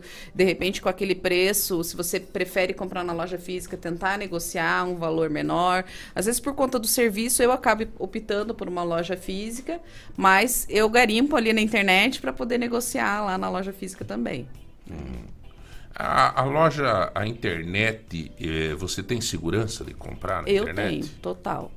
Você Total, compra? assim, não. Eu, eu, às vezes, eu prefiro comprar na loja física porque o frete, daí até chegar esse negócio, eu ainda sou. Eu gosto de comprar, sentir o produto. Eu vou lá, ah, que legal. Você, você compra? Eu tenho muito receio. O É. Eduardo Vaz, nosso colaborador lá, nosso amigo, ele compra muito pela internet, Eu assim. também. Eu não sei, cara. Eu, tenho- eu ainda sou da geração que eu gosto de apertar a mão do caboclo, prosear, tomar um café, ir lá com a Jaque lá no, no, no MM, e sentar e dar risada e já conta uma piada e coisa arada. E também, se sei der lá, algum cara. problema, tá ali. Você sabe de quem você comprou, né? Tem essa questão na internet. Mas se você talvez- comprar da MM na internet também, que você vai saber. Ah, mas eu vou na Jaque na você hora. pode vou na retirar lá. Jaque. Não, é, Eu pulo lá na é, Jaque, Mas lá. não é a mesma coisa. Bom, é, tem uma pessoa que está dizendo aqui, que obviamente não vou, vou respeitar, né? Ela me disse, não fala o nome e tal. Ela falou, ó, João, a gente acabou se endividando né, na nossa casa. É, o que a gente. Qual é o melhor caminho para uma família que está endividada? Ainda não perdemos o crédito. Olha, São boa, né? Pelo menos até agora não perdeu o crédito, tá bom. Dá para tentar, mas o que que faz? Primeira coisa, precisa saber para onde está indo o dinheiro. A maior parte das pessoas não sabem para onde está escapando. Estancar. Não tem controle. Estancar. É, não tem controle. Não sabe para onde está indo. Quanto que eu estou gastando em mercado, farmácia, quanto que eu estou gastando por mês? A maior, maior parte das pessoas não sabe. Então, a primeira coisa, tem que mapear isso aí. Ver para onde que o dinheiro está indo. Quanto que está entrando, quanto que está saindo e para onde está saindo. Para tentar estancar os buracos, né? Aqui a gente está saindo para comer fora três vezes por semana. Isso aqui está errado. Vamos Uhum. segurar isso aqui, né? E o segundo ponto precisa trocar dívidas. O que, que eu vejo que muitas pessoas têm é, tornado uma bola de neve? Cartão de crédito, gente. Cartão de crédito é uma ferramenta excelente para compra, excelente para compra parcelada, te ajuda, tal. Mas ele tem os juros de mais de 400% ao ano. O- a pior dívida que tem Sara, é o do cartão de É crédito? do cartão de crédito. Hoje é do cartão de crédito. Então ela falou ali, né, que eles ainda têm crédito, né? Não perderam o crédito. Se existe dívida no cartão de crédito, eu aconselho ir até o banco e solicitar um crédito pessoal, um crédito parcelado. Mas o banco pra quer quitar. fazer isso? Não, não quer, tanto que ele não te oferece. É, mas mas então- se você pedir, você vai ter. Tá, mas entendeu? então, Sara, é, vamos lá. A pessoa que está nos ouvindo agora, que tem dívida no cartão de crédito, se ele for no banco, eu sei porque eu já tive. Eu já tive. Uhum. E já fui no banco e tive a felicidade, na época, de encontrar o Galvão, Um gerente bom. gerente, que ele chegou e disse, João, vamos, vamos achar um jeito. Vamos, cara, você tem que sair desse cartão de crédito. Mas, sabe, ele... ele, ele- é, então, só que não tem, tem gente que precisa cumprir meta no banco. Sim. Né? Tem que bater o resultado. E hoje em dia está ficando cada vez mais distante o, o, o ser humano do banco. Ele é digital. Então ele não quer, ele quer mesmo que você fique ali pagando juro para ele. Como é que faz? Conversa com uma pessoa. Pode conversar com o gerente do banco, mas também nos aplicativos tem muita coisinha escondida, né? Vai lá, ao invés de eu usar o cartão de crédito lá, o rotativo, eu posso buscar lá onde está o crédito pessoal aqui. Vamos ver qual que é a taxa desse crédito pessoal. Né? Dentro do aplicativo do Internet Bank também tem coisa. O banco vai oferecer, João, mas quando ele oferecer, você já está Uhum. numa situação que ele sabe que você vai, que a gente chama de. Eu trabalhei mais de 15 anos em banco, né? É, quando você vai chamado atritar, que é você Sim. vai ficar devendo e cair fora, né? Não quer, vai querer mais saber do banco, vai querer cancelar a conta tal. É aquele momento que ele vai te oferecer, mas você tem a oportunidade de sair disso antes, né? Entrou no rotativo do cartão de crédito, Até- precisa buscar uma outra alternativa. Até veio uma pergunta aqui nesse sentido, que é uma questão de uma pessoa que ela fala que tem uma dívida de mais de 20 mil reais no banco. E ela quer saber se vale a pena ela esperar para tentar renegociar esse valor. Ou ela tem que tentar renegociar agora. Qual que é o melhor caminho? Esperar mais, mais alguns tempos, assim, mais uns dois anos, para ver se abaixa esse valor? Você tá devendo, né? Ah, Meu Mas a amigo, é meu maior, amigo, meu é maior. amigo, meu Minha amigo dívida é tá um com pouquinho maior. dívida. o meu aqui, amigo José. Opa, opa. Daí. Eu acho que o caminho é sempre a negociação, José, sabe? O caminho é sempre a negociação, porque é, existe também um custo que não está embutido aí, que é o travesseiro à noite, sabe? Deitar a cabeça no Ah, travesseiro incomoda. tranquilo, Uhum. tem um preço muito Tem alto, gente que, sabe? que diz assim, deixa estourar, depois acerta. É, eu, eu pessoalmente não conseguiria conviver com isso, sabe? É um, é um custo muito alto você deitar a cabeça no seu travesseiro e depois, como a, a, a ouvinte ele falou, né? Perder o crédito de repente e não ter. Crédito é uma coisa muito importante. A gente- A gente tem uma emergência médica, por exemplo, Isso. saber onde buscar, né? Não ter de onde tirar, É, né? e, e uma outra dica que eu dei- sempre dou também para os meus alunos, assim, olha, é muito melhor dever para o banco do que dever para parente. É então, É, não emprestem até já vamos- dinheiro já dos vamos, parentes. Já vamos entrar nesse assunto, mas só antes quero registrar aqui, né? O José. É, é, não é você, Zé Ah, Milton. tá, que bom. É, o José está dizendo assim, é o, o mineiro, ele é um, um mineiro, o apelido é mineiro, né? O José está dizendo, ó, eu tinha uma dívida no Mercado Móveis, fui lá, foram muito bacana comigo, é, fiz um, um reparcelamento, conseguiram tirar um juro, é, fizeram uma super negociação, é, que inclusive continuo cliente deles e já estou em dia agora. É isso aí, é isso aí. Eu acho que é, todo mundo está trabalhando, né, para fazer o correto. Então, o correto é negociar, o correto é ir atrás. O correto, na verdade, é você não fazer uma dívida que você não é capaz de pagar, mas pode acontecer. É porque tem gente ficou que faz. desempregado, É, Até eu né? quero te fazer uma pergunta. Parcelar alguma coisa chama-se dívida? Sim. Sim. Eu vou lá, compro um negócio e em 10 vezes eu tô Sim. com dívida? Sim, você tem credores, Uhum. né?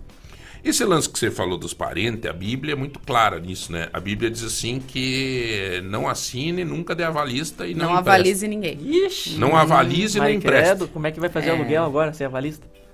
Vai ficar muito difícil. Seguro, aluguel, tem, tem seguro de, de aluguel já agora. Você paga, você paga duas, três é, aluguéis antecipados, fica lá como um seguro, quando você sai, você recebe de volta. Eu ainda bem que eu tenho a Cláudia lá junto comigo, porque a Cláudia eu falo assim pra ela às vezes, né? Eu digo, a Cláudia, eu tô afim de fazer esse negócio. aqui." Mas de que jeito, João? Você tá louco? Não vai pagar. Eu digo, é verdade. É, não vou fazer. É, eu acho que isso é uma coisa que tem que ter, viu, gente? Tem que ter o coração aberto pra você escutar quando o teu marido fala pra você não dá pra gente fazer, ou quando você fala pro marido, ó, não dá pra fazer isso, não dá. Vamos ter um pouco de, né?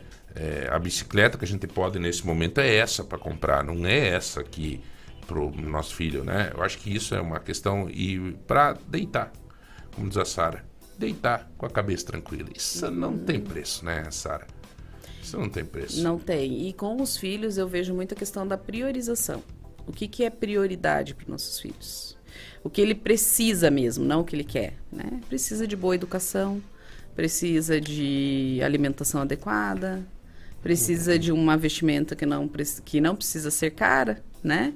Então, o que, que ele precisa mesmo? É a questão é, de necessidade, né? É, eu sempre falo para as minhas filhas assim, eu prefiro que a gente seja na escola o carro mais pobre. Por quê? Porque eu vou saber que eu estou priorizando o que é mais importante, que é a educação. né? Olha, senhores, tem dados aqui numa matéria do Portal de Ponta que eu fui buscar agora, porque me lembrei dessa matéria sobre endividados. Os paranaenses estão numa pesquisa do endividamento e inadimplência do consumidor, no PEIC, é, apurada pela Confederação Nacional do Comércio e Bens. Os paranaenses estão bastante endividados. O total de famílias endividadas no estado, você sabe quanto, Sara? Quantas o percentual de famílias endividadas no, no Paraná? Olha, eu não vi esses dados agora, mas chuto que é mais de 40%. Que 40? 96,4%. Como em dezembro do ano passado, por exemplo, foi o nível de endividamento dos últimos eh, 13 anos. É, 93 ponto total de endividados. É, com contas em atraso. Ah, daí, ó. É, é isso que você... O inadimplente. é, 22,2%. Sem condições de pagar, 7,4%. Acho que tem mais. É, total de endividados é, é, no Brasil agora, né? Uhum. Esse primeiro dado que eu passei é no Paraná. Em janeiro de 2023, é, 96,4%. Isso quer dizer o seguinte, gente, não, não dá para se assustar também, assim, é, né? A Sara me corrija. São pessoas que estão pagando em dia as Isso. suas parcelas. O endividamento, o endividamento, aquele adimplente, né, que é o que você tá, que você consegue pagar, ele não é ruim, ele movimenta a economia. O Uhum. americano faz isso muito bem, né? Ele consegue se endividar de forma até porque eles têm taxa de juros mais baixa, né? Uhum. Eles conseguem se endividar de uma forma. Não é ruim. O problema é quando eu me torno inadimplente, quando eu não consigo pagar aquilo que eu, que eu comprei. Né? A maioria de nós tem financiamento de veículo, financiamento de casa, isso é normal. Esse agora, com contas em atraso, é 22,2%. Isso é mais preocupante. São os que estão, É, por um motivo ou outro. outro não estão conseguindo cumprir. né? É. Isso é mais preocupante. Out- Outro dado que eu vi do IBGE, que eu acho que está subestimado, né? provavelmente porque as pessoas responderam é, de forma a não se comprometerem, que apenas que 4% das, das pessoas admitiram que não tem nenhuma reserva de emergência. Eu acho que é muito mais É. do que 4% das muito pessoas. mais. Cara, isso daí eu. É. Isso eu aprendi com meu pai. Meu pai, meu falecido pai, sempre ele dizia assim: tem que ter um dinheirinho pra saúde. É. Ele tinha essa mania, cara. Tinha que ter um dinheirinho da saúde. Tudo bem que a gente, mesmo até minha esposa fala, mas viu, nós pagamos Unimed, né? Eu sempre falo, não, é, eu não sei porquê, mas é umas culturas que a gente traz, mas é, sabe, te- precisou fazer alguma coisinha ali, cara, às vezes, sabe, é, eu fico nervoso, cara, quando, sabe, eu vejo que acabou e tal, e, e trabalhando aqui para cobrir aqui, eu, nossa, acaba a minha Eu paciência. também, João. Eu não gosto de ficar sem reserva de emergência. Eu não consigo. eu fico- Nem que seja. Já aconteceu Olha, aí nos meus. Juro pra você, cara, nem que seja miudeza. Aham. Mas eu realmente é. Senhores, olha que bate-papo legal, faz parte da nossa vida. Aliás, não se assuste, viu, meu amigo? Porque a grande maioria tem uma parcelinha pra pagar. Às vezes você tá aí na batalha, comprou lá uma TV, um negócio. Se apertou. Apareceu uma, uma doença no meio da história, né? Sara, professora, tem isso, né? Tem, tem também os imprevistos. Por isso que a gente recomenda a reserva de emergência, É. que você tem ali. Isso é muito difícil, poucas pessoas têm. Seis meses das co- principais contas que você tem.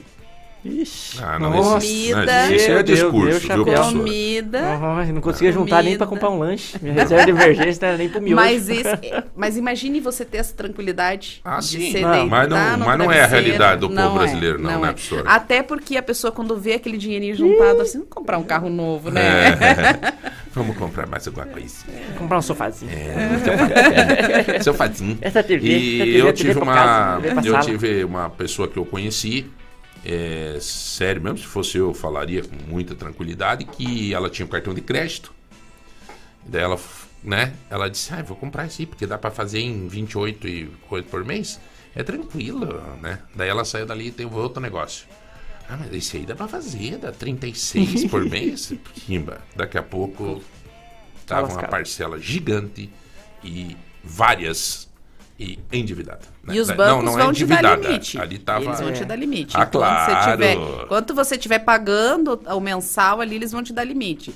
É, eu trabalhei muito tempo na área de cartões de crédito no banco. O melhor cliente para o banco é aquele que paga com 30 dias de atraso. É o quebradão. 30 dias de atraso. Ele paga a fatura inteira, ele não paga o mínimo, mas paga com 30 dias de atraso, porque ele vai pagar 30 dias de juros em cima Então é por isso que me Aí, ligam galera, todo dia, então. Cai fora, jacaré. Me ligam todo dia pra mandar um parabéns. Eu vou dizer uma coisa pra vocês, Zé Hamilton. Semana passada me ligaram de um banco É. Eu nem tenho conta. Ô, louco. Olha, seu João, tá tudo bem com você? Que maravilha, nós somos do Banco Tal. Eu gostaria de ofertar ao senhor uma linha de crédito. Maravilha. Né? Inclusive já com o cartão Black Plat Platinum on Day. Eu disse, o cara, que caboclo importante que eu sou, rapaz. E ainda vão me dar crédito. Puxa, não, porque o senhor é uma pessoa aí que tem crédito, né? E tal, e tal. Quase que eu me emocionei, cara. Né? Ia No um final, cartãozão, no final eu disse, olha, muito obrigado, valeu aí pelos elogios, tá? Fiquei lisonjeado, tá? Nasceu até cabelo. Tá? Tchau, tchau, pare, gente, fuja, louco. né? Minha querida professora Sara Pavarini, economista, mestre em administração, professora universitária e gerente de projetos. Olha, Sara, a mensagem que eu recebi aqui da Cláudia, ela diz o seguinte, que esta professora é bastante didática e pelo fato dela já ter a experiência de ter trabalhado em banco, pode nos ajudar bastante. Valeu, que bom, olha que bom reconhecimento. Vamos ter aproveitar mais da Sara. Nós vamos para um rápido intervalo, um minuto só, vai participando para concorrer ao conjunto de talheres 16 peças do nosso MM Mercado Móvel. Já voltamos. Na chuva, na chuva, na brisa, na garoa. Eu fico bem sintonizado na lagoa. O verão pede algumas coisas, né? Uma boa hidratação, o verão pede. Protetor solar para cuidar da pele, o verão pede. Resenha depois do trabalho, o verão também pede, vai. E que tal uma pedalada no parque no fim de semana? Claro que pede! Então, aproveite o verão e pegue a sua bike na loja ZMM. Tem bicicletas para toda a família: infantil, Aro 20, Aro 26 e até Aro 29. Grandes marcas como Cole, Caloi e muito mais. E o melhor, preço baixo e a menor parcela do Brasil para você curtir a sua bike numa boa. Venha conferir! A loja MM é completa e tem tudo o que você precisa: móveis, eletros, tecnologia e muito mais. São mais de 200 lojas MM pelo Paraná, Santa Catarina, Mato Grosso do Sul e São Paulo. E sempre uma bem pertinho de você. Esse verão, pede uma bike da Lojas MM. Aqui é tudo do seu jeito. Lagoa Dourada FM. Lagoa Dourada FM. O futuro começa aqui. Vem pro Mufato economiza bem. Escuta aí. Eu faço uma lista e venho aqui pro Mufato. comprar carne, né, nas promoções, fazer um churrasquinho que também todo mundo merece. Com mais prazo fica bem mais fácil de levar, né? Sobra dinheiro, com certeza. Com preço bacana. Economia sempre. Tá todo mundo falando. Mufato faz bem feito pro seu bolso. Lagoa Dourada FM. Dirigindo meu carro, dirigindo meu carro. Eu vou à praia dirigindo o meu carro. Viajar é bom demais, né? Mas a segurança tá em primeiro lugar. Passa a dica, pai. Deixa comigo. Faça a revisão do seu carro com a Débora e o Osnildo. Soluções automotivas. Serviço de qualidade com preço que cabe no seu bolso. Viajar é bom demais, mas voltar pra casa com segurança é melhor ainda. Débora e Osnildo Soluções Automotivas. Praça Getúlio Vargas, 174. Fone 3225 1074. Em qualquer lugar. Lagoa Dourada. A melhor companhia. Aproveite! Descontão de 15% do IPTU 2023 é só até 31 de março. O seu IPTU é a energia que a prefeitura precisa para resolver os problemas da cidade. Mais saúde, mais asfalto, mais investimento no centro e nos bairros. Pague seus impostos em dia, negocie suas dívidas com o município e ajude a acelerar o desenvolvimento de Ponta Grossa. Não perca! IPTU com descontão de 15% é só até 31 de março. Ponta Grossa. Trabalho sério. Quem gosta de música boa, vem na sintonia da lagoa. De manhã, de tarde, de noite, madrugada. Lagoa Dourada. Voltamos com o Manhã Total, aqui na Lagoa Dourada.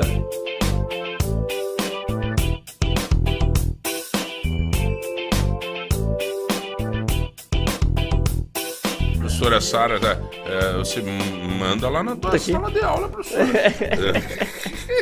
Já tá bombando aqui. Não, mas é legal, viu? Muito legal a gente ter essa oportunidade de falar com a professora Sara Pavarini pela experiência que ela tem. Sara, eu até gostaria de pedir, então, ah, você comentou que, por exemplo, a pior dívida que tem é de cartão de crédito, mas a pessoa que está enrolada no cartão de crédito, se o banco não, não tem esse interesse de tirar ela disso, quer deixar mais é que ela fique pagando, que tipo de alternativa ela teria, assim? É, refinanciar um carro, por exemplo?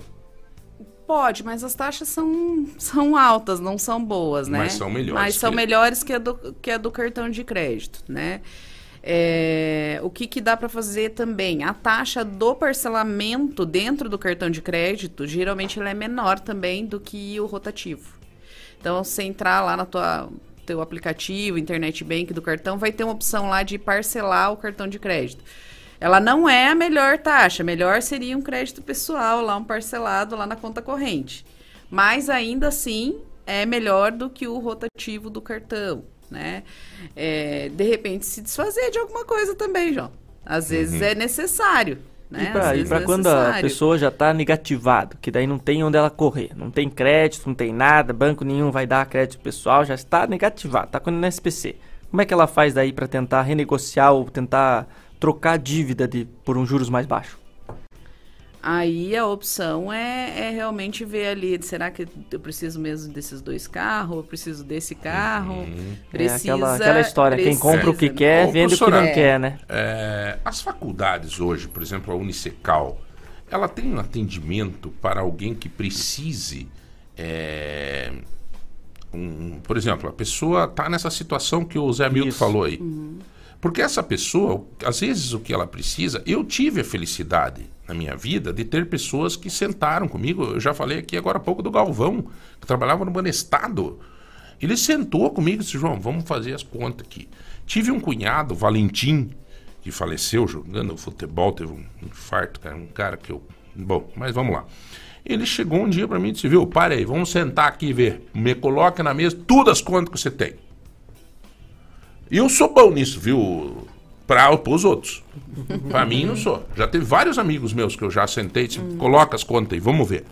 Porque é muito mais fácil você negociar as contas dos outros. Sim. Eu tive um amigo meu que eu ajudei demais, cara. Eu liguei pra um cara, ó, ele tá te devendo, ele quer te pagar, cara, mas não, não dá, bicho. Vamos ver um jeito.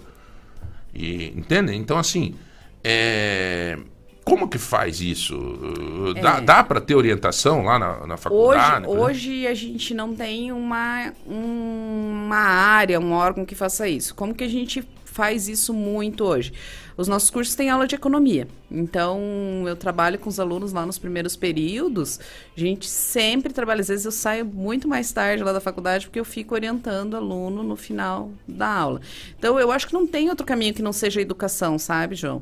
Eu acho até que a gente tem aí, o novo ensino médio veio agora com educação financeira, mas está muito fraquinho, né? A gente precisava trabalhar mais essas questões com a educação, porque é, é, para a vida, a pessoa não é um momento Uhum. só, ela vai ter isso várias vezes, né, na vida. Então eu não vejo outro caminho que não seja realmente a educação.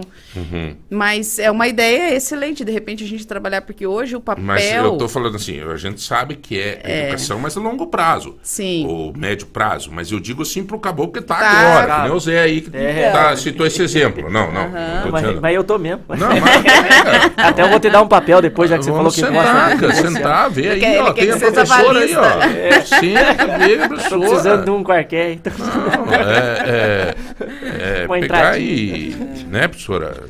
É, isso é uma ideia, olha. É uma, é uma excelente Mas ideia. Você sabe por que, que é complicado isso aí? Você não consegue cuidar das suas contas? É porque chega num momento que é tão complicado, igual, por exemplo, eu tenho uma dívida ali, eu mesmo, eu tenho uma dívida. Eu nem entro no aplicativo do banco pra me ver, porque isso não me estressa.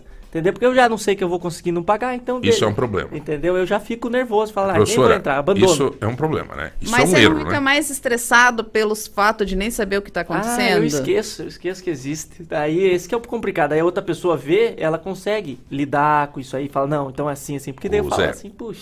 Eu não sei se a professora Sara vai concordar, meu amigo. Como é que mas é é, que nem peso. Se você não subir na balança É. e controlar, quando você vê, você tá lá nas alturas. Você vai comprando uma calça maior, uma calça maior, uma calça disso, maior. cara. Eu sei que começou pequenininho, daí Mas agora tem tá o que gigante. enfrentar. Meu Deus do céu. Tem que enfrentar, senão o gigante vai comer você, É, meu amigo. que é. E você gosta. Não, é, não tem que se cuidar.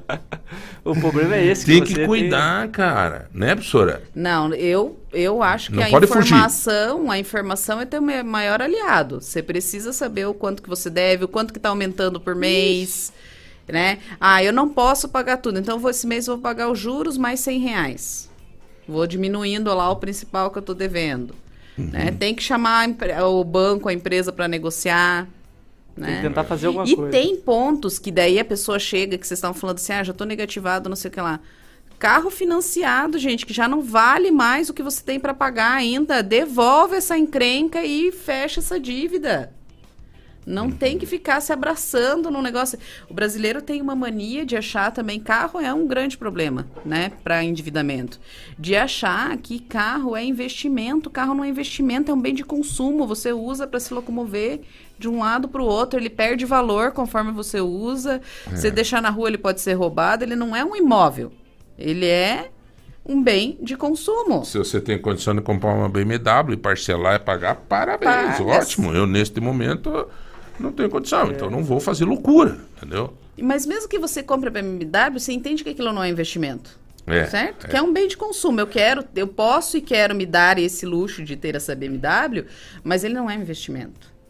Ele é um bem de consumo. Ele não é teu patrimônio. Não é uma Pior de casa, não é um tudo perder a apartamento. paz, né, professora? Perder a paz, né? Exatamente. Você perder a paz por causa de conta. Esse é o problema. Você Isso fica aí, nervoso. Cara, é, mas tem que resolver. Fugir é a pior E a- coisa que tem. Até pra isso, pra evitar você fugir, tem alguma coisa, alguma tabela, algum aplicativo que você possa fazer pra você começar a ter uma noção de onde tá indo teu dinheiro? Porque eu lembro assim que eu usava, eu ficava Tem, anotando. tem e uma folha A4 que você tem aí, tem a caneta que você tem aí, e tem o fato de ser sincero com você mesmo. É. Porque se você não anotar, não adianta Não. aplicativo Não tem nenhum. Senta ali e diz assim: eu, graças a Deus, eu tenho a Cláudia lá comigo e tal. Mas é, é assim, ó, sentar e, e colocar ali, ó, eu devo isso no banco, devo isso, devo isso, como é que eu vou fazer isso? É papapá, meu pai vai poder me ajudar, não vai, é, de repente aqui, de repente aqui, vou zerar essa. O problema é zerar e começar de novo. Eu fiz isso. Eu veio meu cunhado lá, me ajudou, na época eu era jovem, veio outro me ajudou e tal, e daqui a pouco eu tava de novo endividado. Mas sabe onde é que eu tava? Onde? Na Oktoberfest em Blumenau. Depois voltava e dizia, meu Deus do céu, tô endividado e coisa arada. Daí chegou meu pai e meu cunhado e disseram assim, ô amigo, hã? um abraço, Aproveita, viu? Um aproveita. grande abraço no gaiteiro. E As daí eu- pessoas se cansam, né? É. Se cansam de ajudar a gente. Não, é isso aí, meu amigo. E é, né, eu acho que isso é. Não dá pra fugir, né, professora? Tem muitos aplicativos, né? Tem alguns, inclusive, que você joga a tua fatura de cartão de crédito lá, ele separa pra você o que, que é farmácia, o que, que é mercado tal. Mas a maior parte das pessoas não sabe usar e acaba abandonando. Então, a melhor mesmo é o caderninho. Caderninho.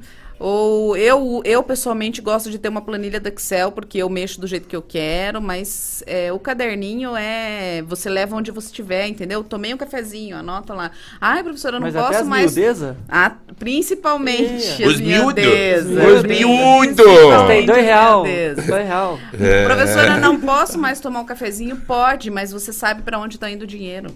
É, Ih, tô gastando- miúdos. É. A minha mulher, ela, eles anotam até o pedágio lá. É. Anota, quando tinha o pedágio, anotava. Não, não, não ira, pai. Vai Eu- fazer uma viagem, anota tudo, prevê tudo, né? Prevê que criança vai pedir sorvete lá, né? Gente, Faz a previsão já. São nove, 9h56, nós estamos terminando. Eu acho que o grande lance de- desse bate-papo hoje com a professora Sara foi fazer com que você saiba que 94% do povo do brasileiro é endividado, está endividado. Que isso não é o bicho. Se você está pagando uma parcela, você não está, você está vencendo, está pagando. Mas é, acho que a mensagem hoje é o seguinte: procure uma orientação, que a professora deixou bem claro. Não fuja do problema. é, e cabeça erguida e, É e correr atrás. Não aí. tem outro jeito, né, Isso aí, professora? isso aí. Não fugir da realidade. Você precisa saber. Quando você tá doente, você vai no médico, faz exame, ele faz um diagnóstico para você poder tomar o remédio, certo? É. A vida financeira é a mesma coisa. Você precisa fazer um diagnóstico, precisa saber onde está o problema, para onde está indo o dinheiro. E a maioria das pessoas está gastando nas miudezas mais do que deveria. É. E, de, como disse a professora, cuidado para não pegar dinheiro dos parentes. Porque É. daí, meu amigo, você vai ver o bom pra cabeça. Daí começa, daí a mulher chega e diz assim, é, ele ficou emprestando dinheiro pro irmão dele, agora temos nós passando necessidade. Eu queria, queria fazer uma viagem agora, tá lá, o irmão, pô, o irmão, e nem bem, e sabe onde é que tá o irmão dele? Hã? Na Viajou, viajou com a mulher. É. E assim por diante. E assim o homem É. também. O homem também. É. É vice-versa. Então, assim, pra parente é complicado. Não, melhor Bom, dever pro banco. Melhor não dever, né, professora? Senhores, muito obrigado, professora Sara. Olha, nós vamos começar. Nós vamos começar essa semana uma promoção muito legal, cara. E muito legal. Maravilha. Sabe que nós temos o costume de fazer sempre o cardápio aqui pra gente despertar na, na, né, na outra pessoa o que, que ela pode fazer de almoço por causa da correria do dia a dia. E agora nós vamos ter uma participação maravilhosa. Será a promoção Cardápio Popular Feijão Pontarolo. Cardápio Popular Feijão Pontarolo. Toda sexta-feira. E você vai ganhar, ou todo dia, você vai ganhar um sorteio de feijão. Opa! Tá? E tipo assim, pra valer a pena de você, né? Tipo 5 quilos de feijão. É, não, não é brincadeira. É por mês. Não é brincadeira. Então, olha, por exemplo, hoje, o, no cardápio popular feijão, feijão pontarolo, é, o Ronaldo tá fazendo arroz, feijão, carne de panela, salada de repolho, tomate e pepino. Que beleza, hein? O Ronaldo é lá do Santa Mônica. O feijão do Ronaldo é Pontarolo. Aí sim, Ronaldo, se aí no lado da tua casa tem uma mercearia que não vende feijão Pontarolo, você tem que chegar e dizer assim: Ô meu amigo, eu quero o Pontarolo, tá? Que é o melhor feijão que existe. Uma qualidade show de bola, feijão nosso, da nossa terra, tá bom? Então, Continue mandando o teu cardápio agora com o cardápio popular Feijão Pontarolo. Todo dia nós vamos estar aqui e vamos organizar bem para sortear feijão para você. Tá bom, meu amigo? Show de bola. Vamos terminando o programa, né? Vamos É sortear agora o quê? Vamos fazer o conjunto de talheres, 16 peças da MM. MM Mercado Móveis, um grande abraço à família Paulic e a todos os gerentes e vendedores, todos os colaboradores do Mercado Móveis. Vamos lá! Quem ganhou foi a Camila, 0742. 0742, a Camila ganhou então um Conjunto de talheres. um conjunto de 16 talheres. Amanhã nós vamos continuar sorteando os demais, né? É, e você é nosso convidado. Professora Sara, muito obrigado da sua presença aqui. Imagina, obrigada a vocês pela oportunidade. Estou sempre à disposição aí, o que a gente puder auxiliar aí a nossa comunidade na gestão financeira, estarei aqui. Olha, a Rosa Invite está dizendo aqui, ó. é, seria legal, João, você trazer mais essa professora. Nos ajuda muito nas orientações. Olha que legal, Legal. professora. Tá? Obrigado, Rosa, pela participação. Vamos trazer sim, tá? Na medida que a professora possa vir, tá? É, ela vai estar conosco sim. Muito bem, senhoras e senhores, muito obrigado a todos por estarem participando. Uma ótima semana a todos. Estamos começando hoje, né? Uma ótima semana a todos. Força, coragem e fé. Assim, a vida continua e nós vamos lutando. Um abraço, até amanhã. Tchau, tchau.